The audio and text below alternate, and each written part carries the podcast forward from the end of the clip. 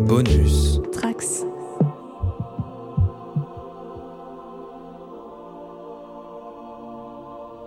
Mais, mais c'est quoi ce bordel?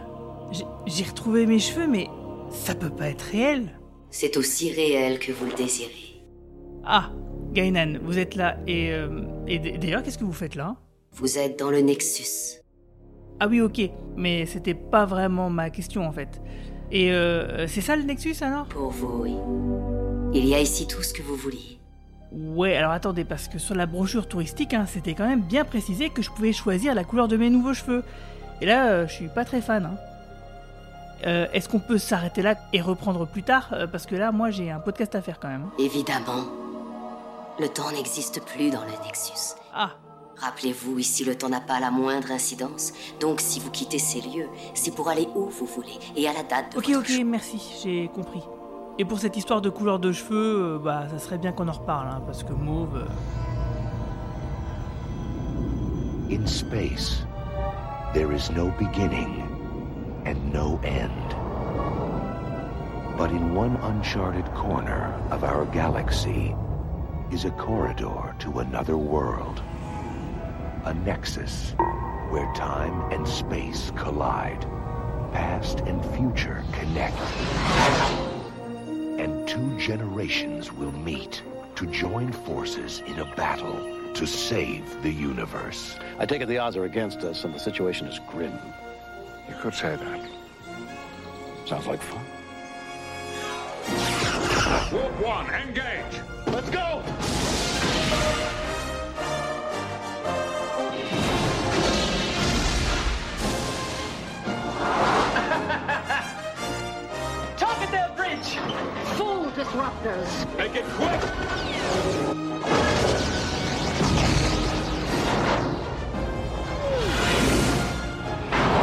Star Trek Generations. Bonjour à tous les trekkers et trekkies de toutes sortes. Je suis le commandeur Guigui et je suis ravi de vous accueillir à bord de la station du Cadran Pop, le podcast sur Star Trek écoutable dans toute la galaxie et sur toutes vos applications de podcast via le flux du coin pop. Alors suite au succès des films avec l'équipage original, dont nous avons déjà parlé dans des podcasts précédents, la Paramount décida en 1987, après les quatre premiers films, de relancer Star Trek, mais cette fois-ci à la télévision, avec un tout nouvel équipage. L'histoire se situe donc environ 70 ans plus tard par rapport à l'époque du capitaine Kirk. Les ennemis d'antan sont les alliés du présent et l'Enterprise D se livre plus à des missions de politique et de diplomatie plutôt que d'exploration pure. La série est quelque part moins exotique que sa grande sœur, mais restera très novatrice dans ses scénarios. Ce fut sans doute la série qui a le plus fonctionné à la télévision américaine, avec un audimat qui cassera la baraque. Du coup, la Paramount se tourna vers le producteur Rick Berman, lui qui avait pris la suite de Gene Roddenberry, le créateur de Star Trek, décédé seulement quelques années plus tôt, pour mettre en chantier le septième film de la saga qui est sorti en 1994. Film qui servira de transition entre l'ancien équipage et le nouveau.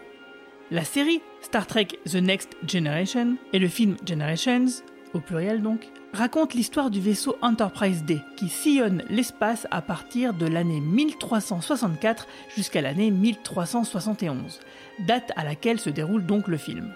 Il est commandé par un remarquable officier d'origine française, le capitaine Jean-Luc Picard, dont le rôle n'a cependant pas été confié à un acteur français mais au comédien britannique Patrick Stewart. Ce capitaine est secondé par le commandeur William T. Riker, incarné par le comédien et réalisateur Jonathan Frakes. La conseillère du vaisseau est une femme, mi-humaine, mi-bétazoïde, ce qui lui confère des pouvoirs empathiques non négligeables, c'est-à-dire qu'elle peut sentir les émotions. Et elle s'appelle Dana Troy, incarnée par l'actrice anglaise Marina Sirtis. Il y a aussi un androïde nommé Data, joué par Brent Spiner, l'ingénieur en chef Jordi Laforge, joué par LeVar Burton, aveugle de naissance, la docteure Beverly Crusher, jouée par Gates McFadden, avec son fils Wesley, joué par Will Wheaton, qui est absent du film, et le Klingon Worf, joué par Michael Dorn. Tout ce petit monde compte parmi les 1012 membres d'équipage de ce navire qui est 8 fois plus spacieux que l'Enterprise d'origine. Dans ce podcast, nous allons nous pencher sur le premier film avec cet équipage, qui est une suite directe à la série télé et à sa dernière saison. Et pour en parler, bien sûr, je ne serai pas tout seul puisque je vais téléporter mon équipage d'élite. Alors, il était déjà là pour nous parler de Prodigy la dernière fois. Il prend déjà ses aises sur la passerelle. C'est Papy Geek, alias David Odgia. Salut David, comment ça va? Mais salut, ça va très bien. Écoute, euh, je suis en effet, je prends mes aises sur la passerelle et euh, je suis désolé, je suis en retard. Ça ne m'arrive jamais. Je suis toujours à l'heure, mais là, je suis en retard. Voilà, ça fait un, Bon. un- un dossier pour toi. Euh, elle ça. était à deux doigts de croiser Alex Kurzman et surtout Patrick Stewart à Cannes. C'est notre lieutenant Bajoran Marina. Tout à fait, j'étais à deux pas de la gloire, à deux pas de la croisette et à deux pas de Patrick Stewart et je ne l'ai pas vu. Voilà, désolé, mais c'est pas l'envie qui me manque. Mais bravo quand même. On a donc Romain Brami est toujours romulien et il est toujours un petit peu relou, mais il teste ce soir son nouveau micro. Salut Romain. Bonjour tout le monde. Notre enseigne Marie-Paul qui ne s'est pas ennuyée. Attends, qu'est-ce que je Ah, raconte si, si, non, ah, elle si, si, elle s'est ennuyée. Notre enseigne Marie-Paul qui s'est ennuyée devant les saisons de Picard découvre les films dont il est le héros. Va-t-elle moins s'ennuyer du coup Bah, c'est notre enseigne Marie-Paul qui va nous le dire. Salut Marie-Paul. Salut. Et enfin, notre officier scientifique qui n'est pas expert du dimanche, même s'il écrit pour le JDD, c'est Romain Nigita. Euh, C'est lamentable. Allez, au bout d'un moment, euh, je sais plus d'idée. Eh hein, ben, bonjour quand même. Salut. Alors, euh, bien sûr, on va donc parler de Star Trek Generations. Alors, on va faire un premier tour de table sans spoiler. Comment avez-vous découvert le film et qu'est-ce que vous en avez pensé la première fois que vous l'avez vu? Donc, on va bien sûr commencer avec Marie-Paul. Bah, comment est-ce que j'ai découvert ce film par vous, bien évidemment, puisque c'était sur la liste des, des choses à voir pour les podcasts. Je l'ai vu donc, euh, je sais même plus quel jour on est, euh, cette semaine? Oui, je l'ai vu cette semaine. Donc chez moi, évidemment, sur ma télé. Qu'est-ce que j'en ai pensé Euh, Eh ben, du bien forcément. bah, C'était un peu long. hein. non, bah, en vrai, il y, a- il y a quand même des bonnes choses. Sur, de fond, sur le fond, il y a quand même des trucs euh, hyper intéressants. Il y a des pa- passages très naïfs qui m'ont fait beaucoup sourire. Et euh, ça va, ça va un peu vite euh, par moment, mais je pense qu'on en parlera tous ensemble après tout le monde, après que tout le monde ait raconté ce qu'il en est dit. C'est vrai que par rapport aux six premiers podcasts qu'on a fait sur les films précédents, peut-être c'est ce le podcast-là où euh, ça va cliver un petit peu plus parce que c'est vrai qu'il y a des gens qui l'aiment pas trop ce film. Et toi, David, qu'est-ce que t'en as pensé la première fois que tu l'as vu et comment tu l'as découvert? Alors moi j'ai eu beaucoup beaucoup de chance euh, parce que euh, je l'ai vu à Gérardmer quand il est passé au festival du film fantastique. C'est un film que j'attendais beaucoup parce que j'étais un gros fan de Next Generation. Donc euh, et j'avais beaucoup aimé le sixième euh, Star Trek, euh, le sixième film, puisque Generations est le, septième. Le sixième ayant été réalisé par Nicolas Meyer, le réalisateur du deuxième film. Et je trouvais qu'il avait bien conclu la saga des papis, de la vieille génération.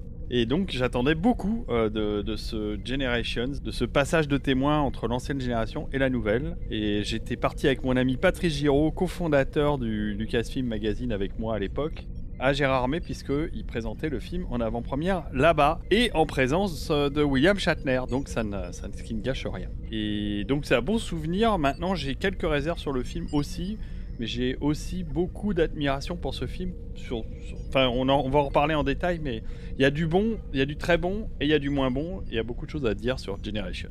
Et toi, Romain Nigita? Alors moi, euh, je l'ai découvert en VHS de location. Euh, C'est le dernier film Star Trek que je n'ai pas vu en salle euh, à l'époque, mais je me souviens qu'il y avait eu en effet une, une énorme promo à l'époque en France pour ce film, avec en effet euh, Shatner à Gérardmer, il y avait aussi le réalisateur, si je me souviens bien, ils étaient même tous les deux interviewés dans l'émission euh, Destination Série euh, d'Alain Carazé. Et euh, donc ce qui est un peu étrange, cette grosse promo, puisque euh, la série Next Gen n'était toujours pas passée en France, à part quelques VHS sortis dans des doublages lamentables. Et moi, euh, quand finalement je loue la VHS du film, euh, j'ai déjà commencé à voir la série Next Gen sur Jimmy, j'ai déjà vu First Contact en, en salle, et j'attends comme un beau diable la sortie de First Contact en VHS pour le revoir, le revoir, le revoir et le revoir. Et donc en attendant que ça sorte enfin, même en VHS de location, bah, je loue Generations. Et comment dire, euh, les effets spéciaux sont bien. Et voilà. Oh, l'autre est- Alors, je, je- je l'ai revu plein de fois depuis, comme tous les autres films Star Trek, et je l'ai revu y compris pour ce podcast, je l'ai revu hier soir. Quand j'ai revu Star Trek 5 euh, il y a quelques mois pour, pour le podcast du Quadrant Pop, bah, finalement, ça avait été une bonne surprise parce qu'il fait quand même partie des, des pires films, Star Trek 5. Et Generations, bah, j'aurais encore plus mauvais qu'avant. Pour moi, il fait clairement partie de la, la- Sur les 14 premiers films, il fait partie. euh, pardon, sur les 10 premiers films, il fait partie clairement de la moitié la, la plus mauvaise. Après, est-ce que c'est le plus mauvais ou pas? Je sais pas, mais là, ce que j'en ai revu hier soir, c'est. euh, bah, c'était pas bien. En fait, il se passe pas grand chose dans ce film-là. On a l'impression qu'il manque un acte. Euh, Enfin, on, va en reparler plus en détail, mais on a vraiment l'impression que euh, ils mettent une heure à comprendre ce qui se passe et après on a le, setup final et c'est fini. Donc euh, film voilà très très décevant, très décevant en plus quand on a un peu de recul sur les quatre films de la nouvelle génération, il n'y en a qu'un seul de bon et il est excellent First Contact, mais les trois autres sont mauvais, donc quand même trois films sur quatre pourris. C'est ce que j'allais dire, c'est-à-dire que quand tu compares à Insurrection ou à Nemesis, finalement, je trouve que Generations. Mais c'est comme. euh, Bon, on peut comparer ça avec euh, la prélogie Star Wars. hein. Finalement, tu regardes épisode 1. euh, à l'époque, on s'était bouché le nez, mais bon, au final, euh, quand on a vu les, les nouveaux épisodes depuis euh, l'ère Disney, euh, bon, bah, c'est pas si mal en fait. Euh, Il y a des non, bonnes ils sont toujours choses. aussi mauvais, hein, on les a revus. Ça dépend de mon humeur, je les mets un peu, je les mets un Ça peu dans le même sac, jours, ça voilà, dépend des ça jours. dépend de l'humeur. Et C'est vrai que par exemple, quand nous on avait fait notre petit classement, parce qu'on avait fait voter euh, l'ensemble des euh, intervenants depuis le début du cadran pop, euh, finalement le résultat faisait que Star Trek Generations était quand même en pile au milieu du classement. Il était en septième position. Donc euh, oui, c'est dans, dans la deuxième moitié, mais euh, c'était pas considéré comme étant le plus mauvais. Et toi, Marina? Bah moi je l'ai vu au cinéma, je me souviens que j'étais super impatiente de le voir. Je venais de terminer de voir la série sur The Times et en fait, euh, mais vraiment j'étais impatiente, je me disais c'est génial et tout. Je me souviens j'avais regardé euh, combien il avait fait en première semaine sur CNN, j'avais vu qu'il était en tête du classement, je me suis dit ouais génial et tout. Je suis arrivée, j'ai vu le film, je suis sortie de là, enfin honnêtement j'ai passé un moment bof bof. Généralement quand je sors d'un mouvement bof bof de film, je me dis Oh, J'aurais tant aimé l'aimer ce film, mais non, je l'ai pas aimé. Et euh, je l'ai revu plus tard et toujours bof bof. Et je l'ai revu cette semaine. Et là, gros gros bof. C'est-à-dire que ah non, mais là, euh, autant euh, le, bah, comme le disait Roman Nigita, j'apprécie beaucoup la vie. Quand j'ai revu Star Trek 5, je me suis dit bah finalement le film est très bon. Hier, quand j'ai revu Generation, je me suis dit mais c'est pas possible. Mais qu'est-ce qu'il leur a pris? J'ai eu l'impression de voir un épisode euh, en deux parties sur grand écran. J'ai l'impression d'avoir eu de, de voir la série télé. Il n'y avait pas de scope, il n'y avait pas de grandeur, il n'y avait pas d'intention cinématographique. Oui, c'est produit par Rick Berman, oui, c'est produit par euh, tous les gens qui... euh, Je te trouve dur, Marina. mais, mais, mais voilà, non, mais je suis dure parfois. Oui, je ne suis pas enthousiaste pour tout. Et ce film, j'avais tellement envie de l'aimer. Mais j'avais tellement envie de passer un bon moment. Et ma déception, elle était. euh, ben, c'est comme quand j'ai vu La menace fantôme. J'étais là, j'ai accroché à mon fauteuil, je voulais aimer, je voulais aimer. Et c'était. Non. Et en fait, j'ai revu La menace fantôme récemment. Et bah, figurez-vous que j'ai bien aimé. Non mais je crois qu'on peut comparer vraiment Generation à euh, la menace fantôme. C'est le même type de déception. Et après coup, alors on- soit le balancier, comme tu as l'air de le dire, Marina, mais je suis assez d'accord avec toi, penche dans un sens ou il penche dans un autre. Et donc on se met à moins les aimer ou à, ou à mieux les aimer. Mais c'est des films qui ont été déceptifs au moment où on les a vus parce qu'on s'attendait vraiment à beaucoup mieux. Et clairement, dans Generation, il y a un vrai problème de rythme, même si je vais essayer de souligner après les, choses positives. Et dans La menace fantôme, c'est pareil. euh, Il y a des trucs qui sont aberrants. Mais il y a quand même la pod race. Mais il y a quand même le, combat euh, contre Darth Maul à la fin. Il y a quand même le thème de Williams qui est incroyable. Il y a des choses tu vois, qui font que bah, quand tu revois le film, tu dis ah ouais, ça c'était pas mal, même si dans sa, dans sa généralité, enfin dans sa globalité, avec Jar Jar Binks et compagnie, on peut pas supporter euh, la menace fantôme euh, à tous les niveaux. Et c'est pareil, je pense pour Generation, ça. On est dans le même, euh, on est dans le, le même problème de de, bah, de renouvellement de, de la thématique, de la saga. euh. Mm, mm. Ouais, je vois ce que tu veux dire. Et je trouve que Shatner, il joue peut-être mal, il, il a, il a peut-être, il en fait trop et tout. Mais je trouve qu'il écrase Patrick Stewart à chaque fois qu'il apparaît. C'est, et c'est, mais ce, ce mec est extraordinaire et, et je trouve que il a un charisme de, de dingue en fait. Il est, il arrive et, et Patrick Stewart est bien meilleur acteur que lui. Mais Shatner a une telle présence qu'en fait, il, il l'écrase totalement. Il écrase tellement Stewart qu'il se finit écrasé par un pont le C'est peut-être une métaphore de ça. Spoiler Ah, les spoilers Ah, pardon.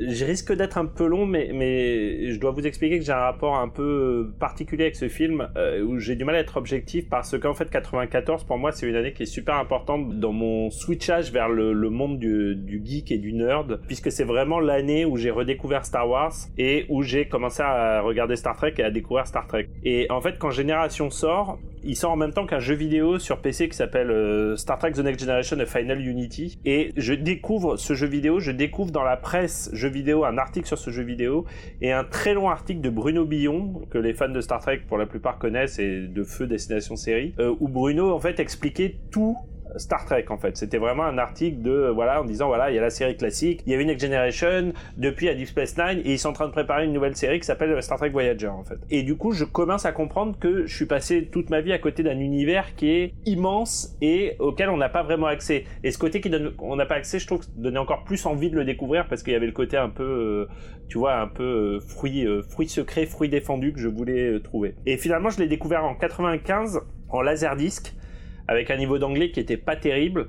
Et quand je l'ai vu, bah en fait, je connaissais, du coup, j'avais vu tous les films classiques, mais je connaissais pas du tout Star Trek The Next Generation. Donc, j'étais quand même content parce que je découvrais un truc, euh, à part le jeu vidéo que j'avais fait, je découvrais quelque chose que je connaissais pas bien. Et finalement, je suis toujours resté sur un avis un peu mitigé ou voire même positif sur ce film parce que pour moi ça a été quand même une de mes portes d'entrée vers l'univers Star Trek si tu veux. Donc je serai jamais totalement objectif euh, sur ce film. Et juste pour finir dernière anecdote David. En fait c'est en allant acheter mon LD chez Ciné Laser de Star Trek Génération que je suis tombé sur un prospectus qui m'avait beaucoup attiré l'œil où il y avait une photo de Indiana Jones à côté d'une photo de Luke Skywalker. Et en fait c'était un prospectus qui invitait à s'abonner au numéro 1 de Lucasfilm Magazine en fait. Excellent magazine. donc, Donc c'est en allant acheter le LD de Génération que je me suis abonné à Lucasfilm Magazine et que je me suis retrouvé abonné avant même la sortie du numéro 1 en fait. Et tu as bien fait. Bah, moi en ce qui me concerne, euh, ce film je me souviens plus exactement quand est-ce que j'ai découvert, mais je pense que c'est un peu comme Roman Nigita, c'est-à-dire que j'avais euh, déjà vu First Contact, j'avais déjà bien sûr vu les six premiers films avec la, la série euh, l'équipage classique. Euh, et euh, j'avais vu des extraits ou des, enfin, quelques épisodes de la nouvelle génération. Et, et du coup, c'est vrai que je vais, je vais pas mentir, la première fois que j'ai vu le film, j'ai été extrêmement déçu. Euh, vous savez pourquoi, on va en parler dans la zone spoiler. Ce film, c'est vrai que la première fois que tu le vois, en général, euh, quand tu es fan de Star Trek euh, depuis longtemps, euh, eh bah, tu ne peux que être déçu, hein, forcément. Mais malgré tout, avec, euh, avec les années, bah, j'ai quand même appris à, l'apprécier parce que c'est vrai qu'il est complètement bancal, hein, vous l'avez dit, il est écrit comme un épisode de série télé, euh, il est euh, un peu filmé comme un épisode de série télé et c'est vrai que du coup ça se ressent, il y a des gros problèmes de rythme. Et en plus de ça, pour ne rien arranger, euh, au niveau de la version française, il y a des petits soucis, c'est-à-dire que l'acteur de doublage qui jouait Kirk est décédé, il s'appelait Sadi Rebot, il a été remplacé par Denis Savigna qui ne va pas... Alors c'est un très bon acteur, qui est aussi décédé malheureusement depuis quelques années. Mais ça lui va pas du tout cette voix. Il faisait aussi la voix de Mr X dans, X Files. Euh, donc c'est à la même époque hein, pour moi. Donc j'étais en pleine saison 2 et 3 de X Files avec ce personnage-là de Mr X joué par Steven Williams et, doublé donc par Denis Savigna. Et le voir euh, posé sur, sur Kirk, bah, pour moi, ça n'allait pas du tout. Et en plus de ça, euh, le casting de la nouvelle génération n'était pas du tout le même casting vocal que euh, ce qu'on avait eu sur la série télé. Alors heureusement, c'est pas le même qu'on a eu dans les VHS euh, parce que le doublage était catastrophique. Mais euh, les épisodes qui passaient sur Jimmy, eh ben, ils étaient, c'était un casting qui était plutôt solide et puis de pas retrouver le même dans le film, ça m'a un peu gêné. Surtout pour euh, Jean-Luc Picard que je trouve qu'il ne va pas du tout. Et d'ailleurs, ils ont dû s'en rendre compte puisque euh, Picard c'est le seul qui n'a pas gardé sa voix pour les films précédents, alors que tout le reste de l'équipage, bon, ils ont gardé leur voix française cinématographique. Les films suivants, tu veux dire? Oui, des films suivants, oui, tout à fait. Oui, c'est d'ailleurs c'est Claude Giraud qui a fait sa voix après, qui est un, qui est un doubleur que j'adore, qui a fait la voix d'Ulysse 31 ou, des, ou de Harrison Ford dans Les Aventures de l'Arche perdue. C'est une voix très chaude, très très euh, et ça lui va bien. Ouais, de Liam Neeson, euh, de Tommy Lee Jones, donc un, un, voix d'un peu d'un vieux sage, etc. Et effectivement, cette voix-là euh, par- colle parfaitement à Picard. Et donc ils ont bien fait de changer à partir de First Contact, donc le film suivant. Donc du coup, euh, exceptionnellement, euh, parce que j'avais décidé de mettre que des extraits en, en version française dans les podcasts, bah pour celui-ci, bah, ça sera que de la VO. Tu as bien raison. Par contre, je suis pas trop d'accord avec toi quand tu dis que le film est mal filmé. Euh, moi, je trouve que c'est un des films qui est le mieux filmé, au contraire, en comptant euh, First Contact et tous ceux qui vont suivre, euh, et avant Abrams évidemment. Et euh, je trouve que dans ce film, la passerelle de l'Enterprise est mieux filmée que dans aucun autre film euh, Star Trek euh, avant ou après, en fait. C'est-à-dire qu'il y a un, vrai angle où on, voit le- l'espace, on voit la, totalité de la passerelle. Euh, il y a aussi euh, des effets de photographie où on voit justement euh, les étoiles, la lumière qui change par rapport à la série télé. Mais c'est vrai qu'en termes de mouvement de caméra, de montage, c'est propre, mais c'est pas ouf, quoi. Pour la petite histoire d'ailleurs sur la passerelle, et, et je l'ai appris des années plus tard évidemment, ils ont refait entièrement le set de Next Generation parce que tu sais, euh, la partie de Worf est surélevée par rapport au, au- au capitaine et au premier officier. Et en fait, en scope, ça rentrait pas dans l'image. Du coup, ils ont rabaissé Worf à peu près au niveau des autres de façon à avoir tout l'équipage dans le scope en fait. Tu as si aussi des veux. consoles en plus Et- sur les et Je côtés. trouve vraiment que ça fonctionne très bien. Et ils ont rajouté des consoles en plus, exactement.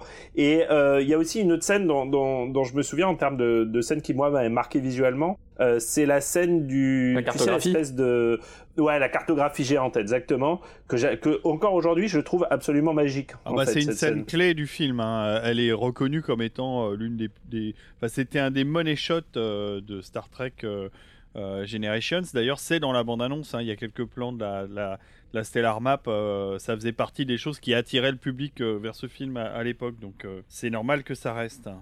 Donc ouais, visuellement, euh, visuellement, je je reste assez assez convaincu par ce film.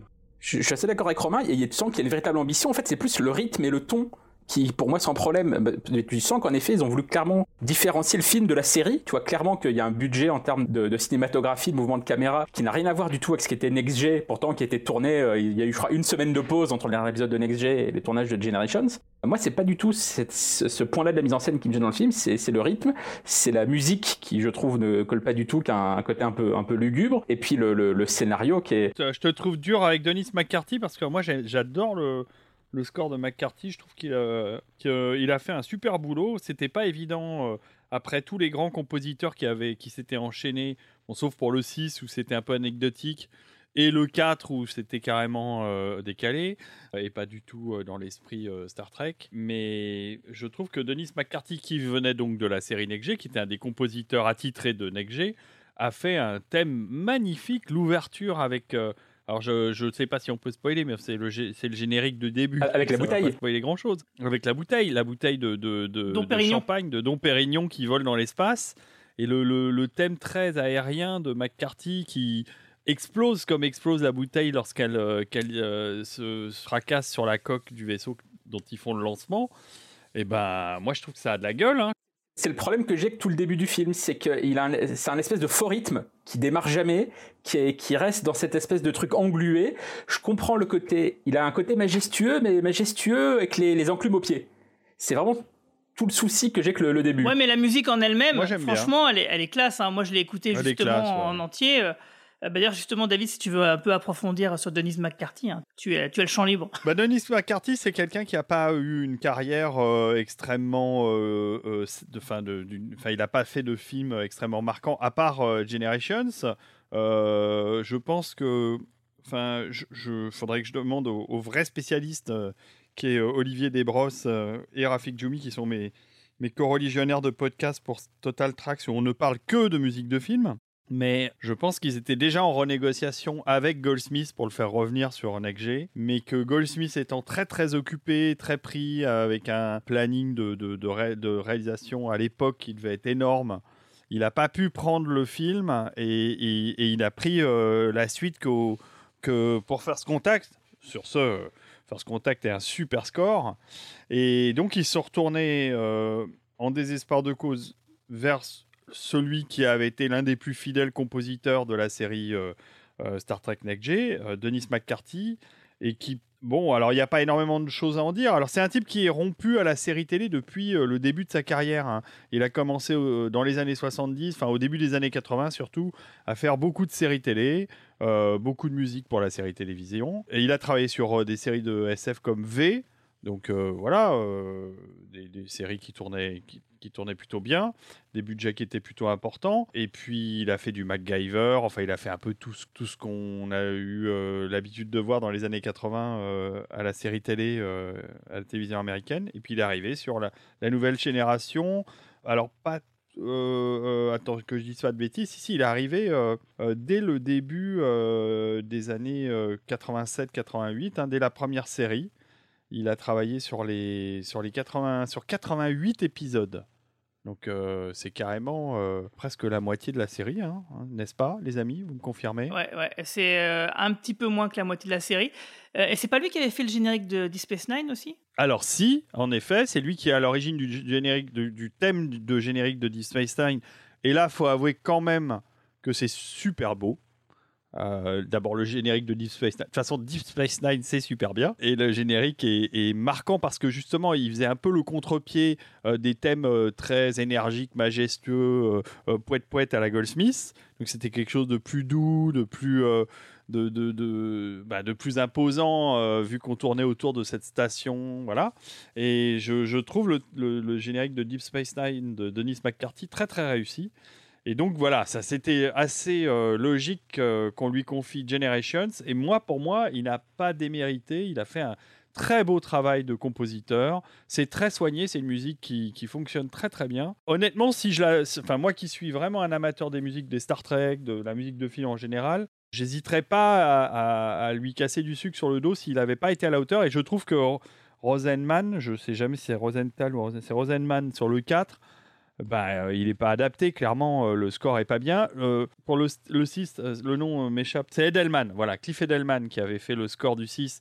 Alors, en, faisant du forcing auprès de la Paramount, il voulait absolument faire la musique du 6 Star Trek, et il s'est ramené avec les, thèmes déjà composés, il avait déjà tout préparé, il a balancé tout ça à Nicolas Meyer et à la prod, et bon, ils ont dit, ok, ça a l'air bien ce qu'il fait, et bon, je suis pas un grand fan de la musique de 6. je trouve qu'il a fait un, un- boulot intéressant, mais, mais euh, voilà, je trouve pas ça. euh, je suis pas, je trouve pas ça très élégant. Voilà, je, je, je, je trouve que ça fait le taf, mais euh, c'est pas marquant. Et par contre, je trouve que clairement, les thèmes que McCarthy a développés sur, euh, sur Generations, ils sont beaux, c'est, une musique que je trouve très élégante. Et quand il y a la première scène d'action à l'approche du Nexus, il y a une accélération avec des rythmiques et tout qui sont, ouah, c'est, ça, ça pète bien. hein. Moi, je trouve ça vachement bien. Je pense que c'est une, une musique qui apporte beaucoup d'émotions et qui joue grandement euh, justement à mon appréciation de ce film-là. Alors on a parlé aussi beaucoup de la réalisation euh, à de nombreuses reprises. Est-ce que euh, Romain Brami, est-ce que tu as préparé un petit point sur le réalisateur justement?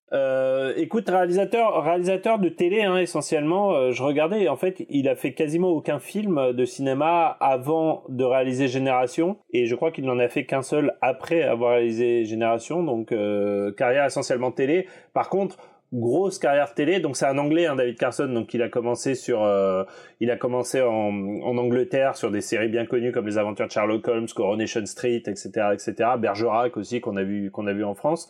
Ensuite, il est parti aux États-Unis. Il a réalisé quelques épisodes de séries que- qui sont assez cultes. Enfin, en tout cas pour moi, euh, Alien Nation que j'adore, mais c'est très personnel. Moi Euh, aussi, la loi- moi aussi, ouais. euh, la loi de Los Angeles, qui est, qui est vraiment une des très très très grandes Moi aussi, séries. j'adore. Euh, voilà. Donc, produite euh, par Stephen Boschko, qui est un génie de la production de séries américaines, et voilà.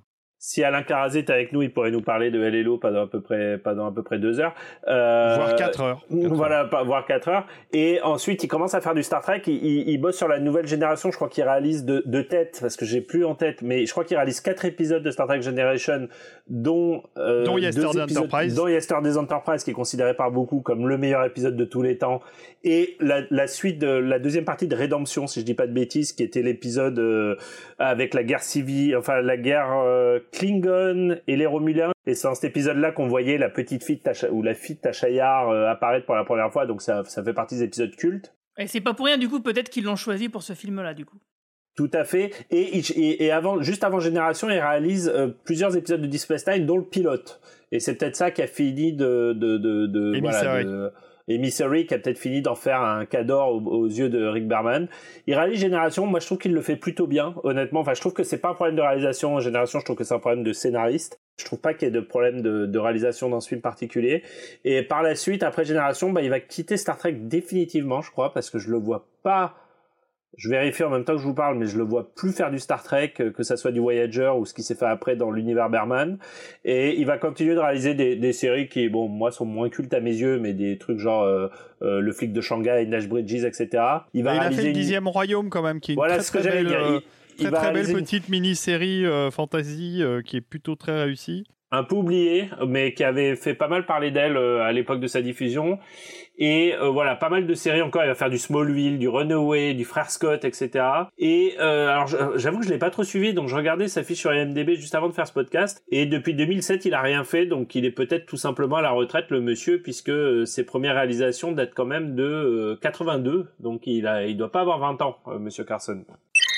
Euh, donc oui, on va faire un, donc un petit point sur le, casting avec euh, bah, justement donc euh, Whoopi Goldberg parce que moi par exemple j'avais vu quelques épisodes de la série La Nouvelle Génération mais je savais pas qu'il y avait Whoopi Goldberg qui était un personnage récurrent dans la série et donc j'étais tombé que sur des épisodes où elle n'était pas dedans.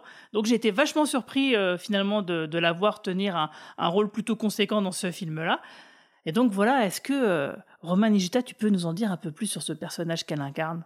Dont on a déjà parlé notamment dans Picard. Tout à fait, Guigui, parce que bien sûr, ça n'était pas du tout préparé à l'avance.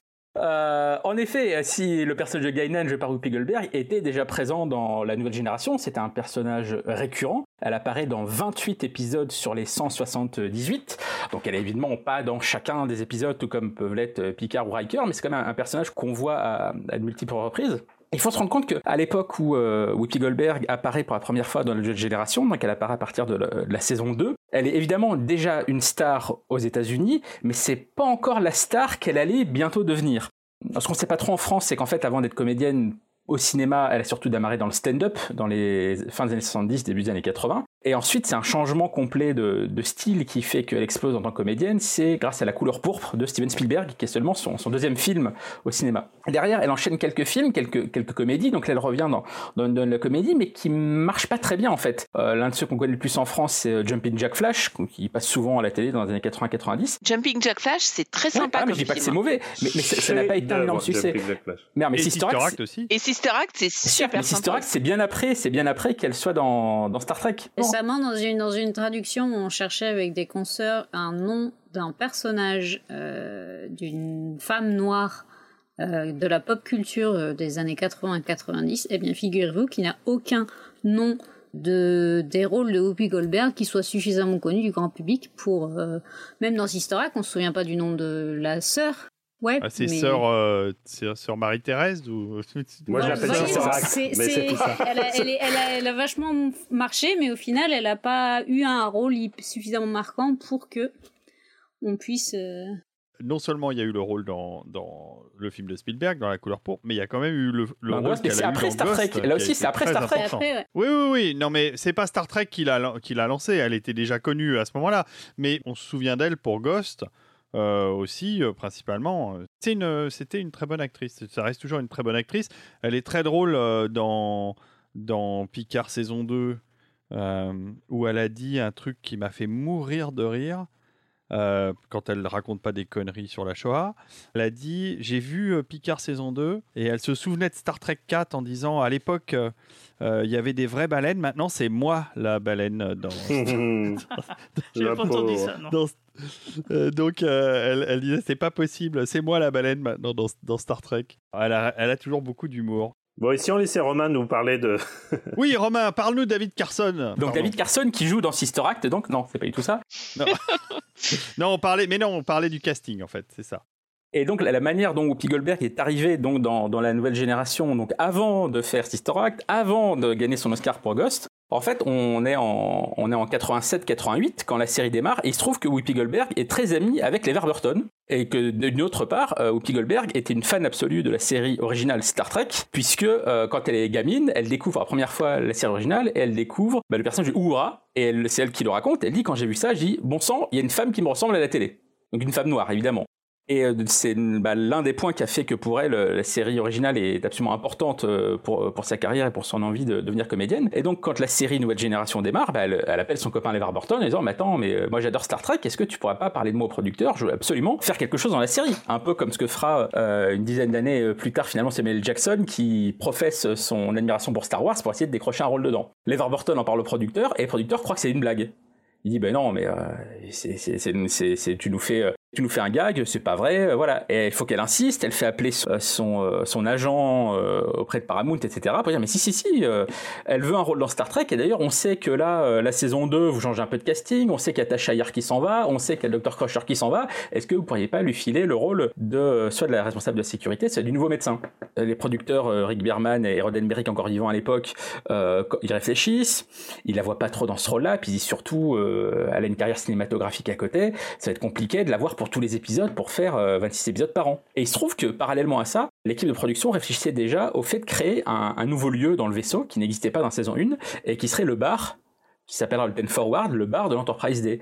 Et c'est là qu'ils se disent, bah finalement, c'est là, la meilleure idée. On a cette comédienne qui veut être dans la série mais qui pourra pas être dans tous les épisodes. On a ce nouveau lieu, un bar, et il faudrait forcément un barman ou une barmaid eh ben, ils ont eu l'idée de réunir les deux, et c'est comme ça que le personnage de, de Gainan est né. Et ce qui est vachement intéressant, c'est qu'au fur et à mesure des apparitions de, de Gainan dans la série, c'est que c'est pas juste un petit caméo, elle est toujours assez cruciale pour notamment faire, euh, faire euh, progresser le, personnage du capitaine Picard. La première apparition des Borg dans la série, dans l'épisode euh, Q-Who, c'est elle qui explique un peu la dangerosité euh, des Borg et Captain Picard que leur a fait rencontrer Q. Et voilà, elle va intervenir à de multiples reprises, et c'est notamment pour ça qu'on la revoit évidemment dans la saison 2 de Picard, parce qu'elle est essentielle dans l'évolution de, ce personnage-là. Là où c'est un peu plus dommage, c'est que bah, finalement, là on parle du film Generations où elle a un rôle crucial. Bah, dans les films suivants, soit elle apparaît pas du tout, évidemment dans euh, First Contact et Nemesis, et euh, dans First Contact et Insurrection, et le seul autre film dans lequel elle apparaît, c'est Nemesis, où elle a deux lignes de dialogue euh, qui sont strictement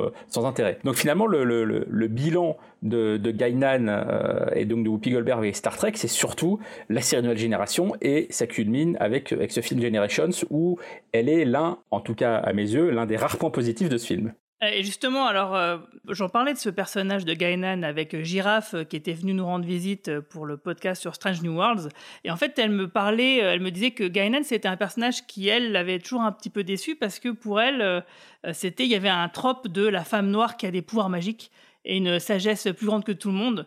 Euh, et c'est un peu un stéréotype. Euh, bah, et la meilleure amie ou la conseillère ou la psy. Euh. Voilà, c'est ça, et qui, et qui aide le protagoniste blanc à sortir des ennuis et, à le faire se rendre meilleur. Et donc, du coup, ça donne un peu bonne conscience bah, à un public donc blanc, quoi. Et euh, donc c'est vrai que c'est un, c'est un trope sur lequel moi j'avais euh, complètement, euh, j'étais passé à côté. Et c'est vrai que c'est un truc qui a été donc un peu théorisé par Spike Lee et c'est vrai que bon il y a, y a tout un truc tout autour de ça. Et c'est vrai qu'en réfléchissant, alors micro spoiler, il y a peut-être un schéma qui se dessine avec Picard. Parce que c'est vrai qu'une femme noire qui l'aide à à se remettre sur le droit chemin, bah il y a Gainan bien sûr, d'en faire ce contact avec le personnage de Lily. et tout mini, mini spoiler. Et dans Picard, bah, il y a Rafi. Et, et à nouveau Gainan. Euh, c'est vrai que. Et à nouveau Gainan. Et à nouveau Gainan. Donc effectivement, c'est c'est vrai que euh, moi, je l'avais, j'étais passé à côté, mais c'est vrai qu'on constate que c'est un trope euh, quand même qui, qui, est assez récurrent, même si dans la saison 2 de Picard, visiblement, ça a été un petit peu atténué, et, parce que le personnage est donc un peu plus approfondi sur d'autres d'autres aspects. Mais effectivement, ça reste quand même pour moi un personnage vraiment très intéressant euh, et, important. Et, comment dire, l'aura de Whoopi Goldberg, je trouve quand même apporte beaucoup euh, à la série et à ce film là en particulier puisqu'elle est quand même carrément centrale. Mais ce n'est pas le seul personnage central dans ce film puisqu'il y a aussi un antagoniste qui est joué par euh, Malcolm Sir Michael McDowell que Marina va nous présenter. Tout à fait et donc un acteur que je trouve très intéressant, fascinant et surtout très inquiétant. Alors en fait, c'est un acteur qui a commencé sa carrière à la fin des années 60 en jouant dans un film qui a remporté euh, une palme d'or et qui s'appelle If. Et en fait qui a mis le pied à l'étrier à Malcolm McDowell, puisque c'est grâce à ce film qu'il est remarqué par Stanley Kubrick et qu'il lui offre son, ce rôle iconique, très fort et très violent dans Orange Mécanique. Et oui, parce qu'il faut rappeler que If, c'est l'histoire de... Euh, c'est un film que j'aime beaucoup, qui est un film euh, sur la rébellion euh, de collégiens anglais, enfin de, jeunes étudiants anglais dans les écoles très strictes et très rigides donc il y a toute une partie de ces élèves qui vont se révolter, euh, dont Malcolm McDowell, et euh, ça va mal se terminer d'ailleurs.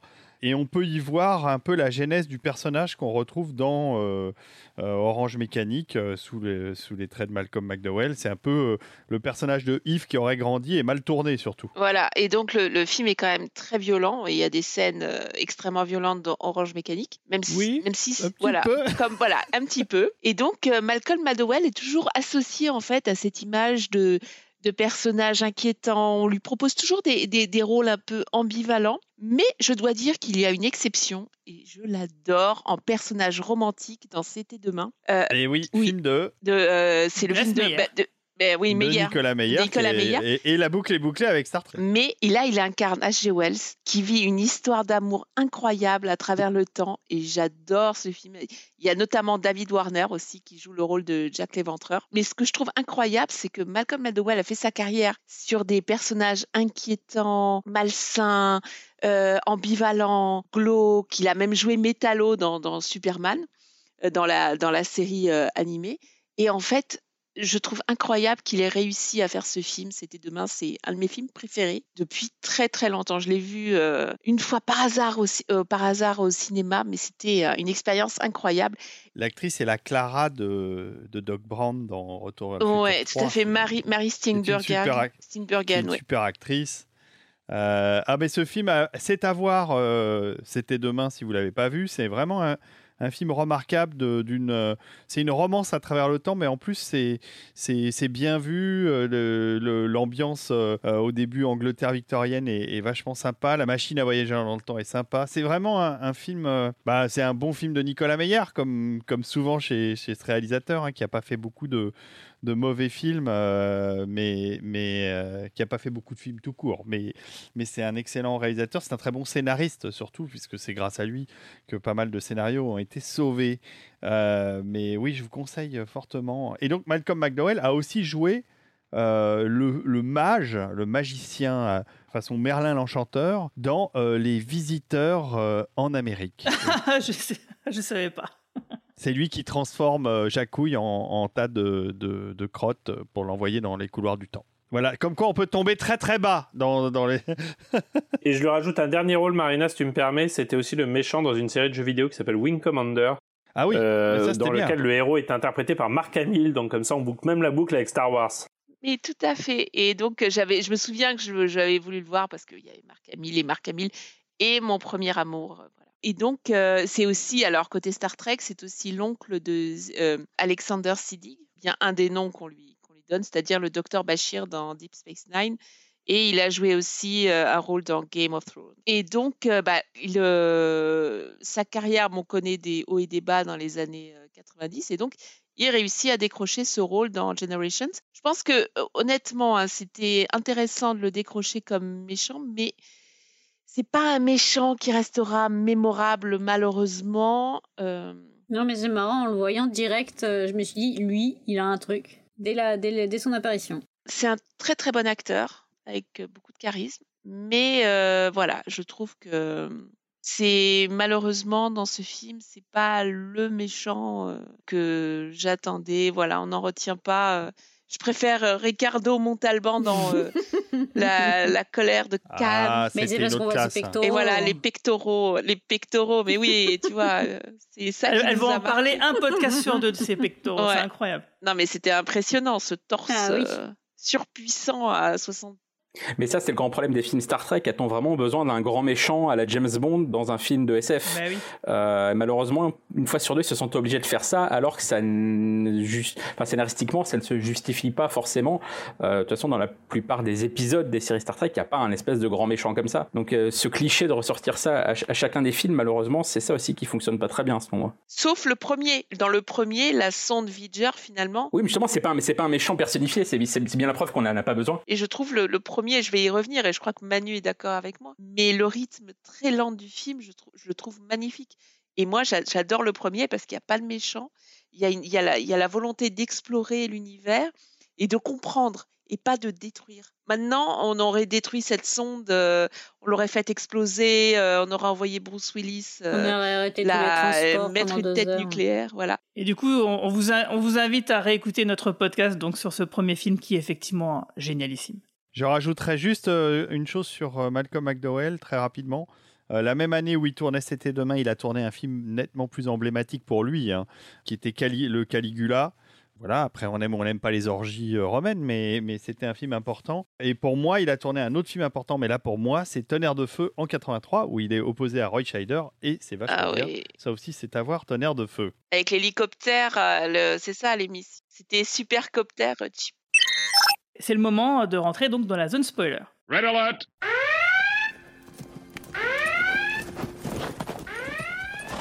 I must have jumped that 50 times. Scared the hell out of me each time. Except this time. Because it isn't real.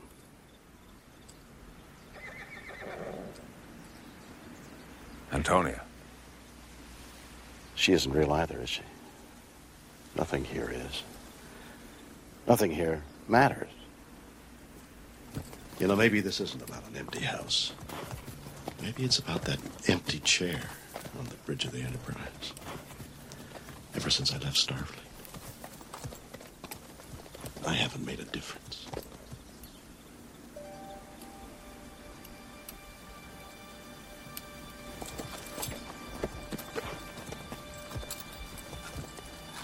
Captain of the Enterprise. That's right. Close to retirement?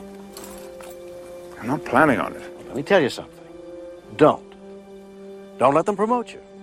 Don't let them transfer you. Don't let them do anything that takes you off the bridge of that ship because while you're there, you can make a difference. Come back with me. Help me stop Solon. Make a difference again.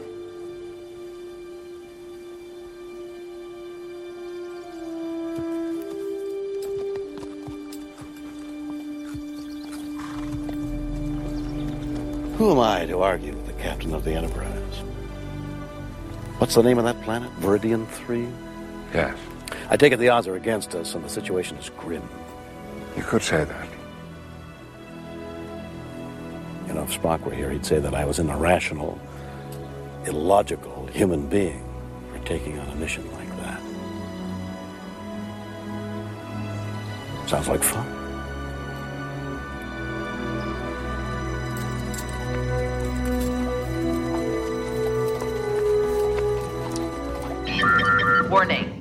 Alors donc, bah, on commence effectivement, vous l'avez déjà évoqué euh, plus tôt, avec un générique euh, qui est magnifique. hein. moi, je l'adore, hein, je le kiffe vraiment, euh, ça me fout les poils. Avec une, donc une bouteille de Dom Pérignon qui euh, n'est pas gelée dans l'espace hein, avant de se fracasser sur euh, la coque de l'Enterprise B parce que c'est l'inauguration. Et effectivement, donc on a Kirk, Scotty et Chekhov qui assistent à cette inauguration de l'Enterprise B, donc qui est la suite le nouveau vaisseau qui va prendre la place bah, de l'Enterprise de l'équipage de Kirk, où Kirk donc va rencontrer le nouveau capitaine, qui est le capitaine John Harriman, mais aussi la fille de Sulu, Demora, qui est la timonière de ce nouveau vaisseau, quand un signal de détresse est reçu et étrangement, alors qu'ils sont dans le système solaire, hein, euh, où se trouve quand même le siège de Starfleet, et ben figurez-vous que l'Enterprise B est le seul vaisseau à proximité et, que- et en plus de ça, ils n'ont pas un équipement complet. Donc, euh, mais ils vont donc du coup y aller et ils vont sauver un vaisseau sur les deux qui était pris dans un étrange ruban d'énergie.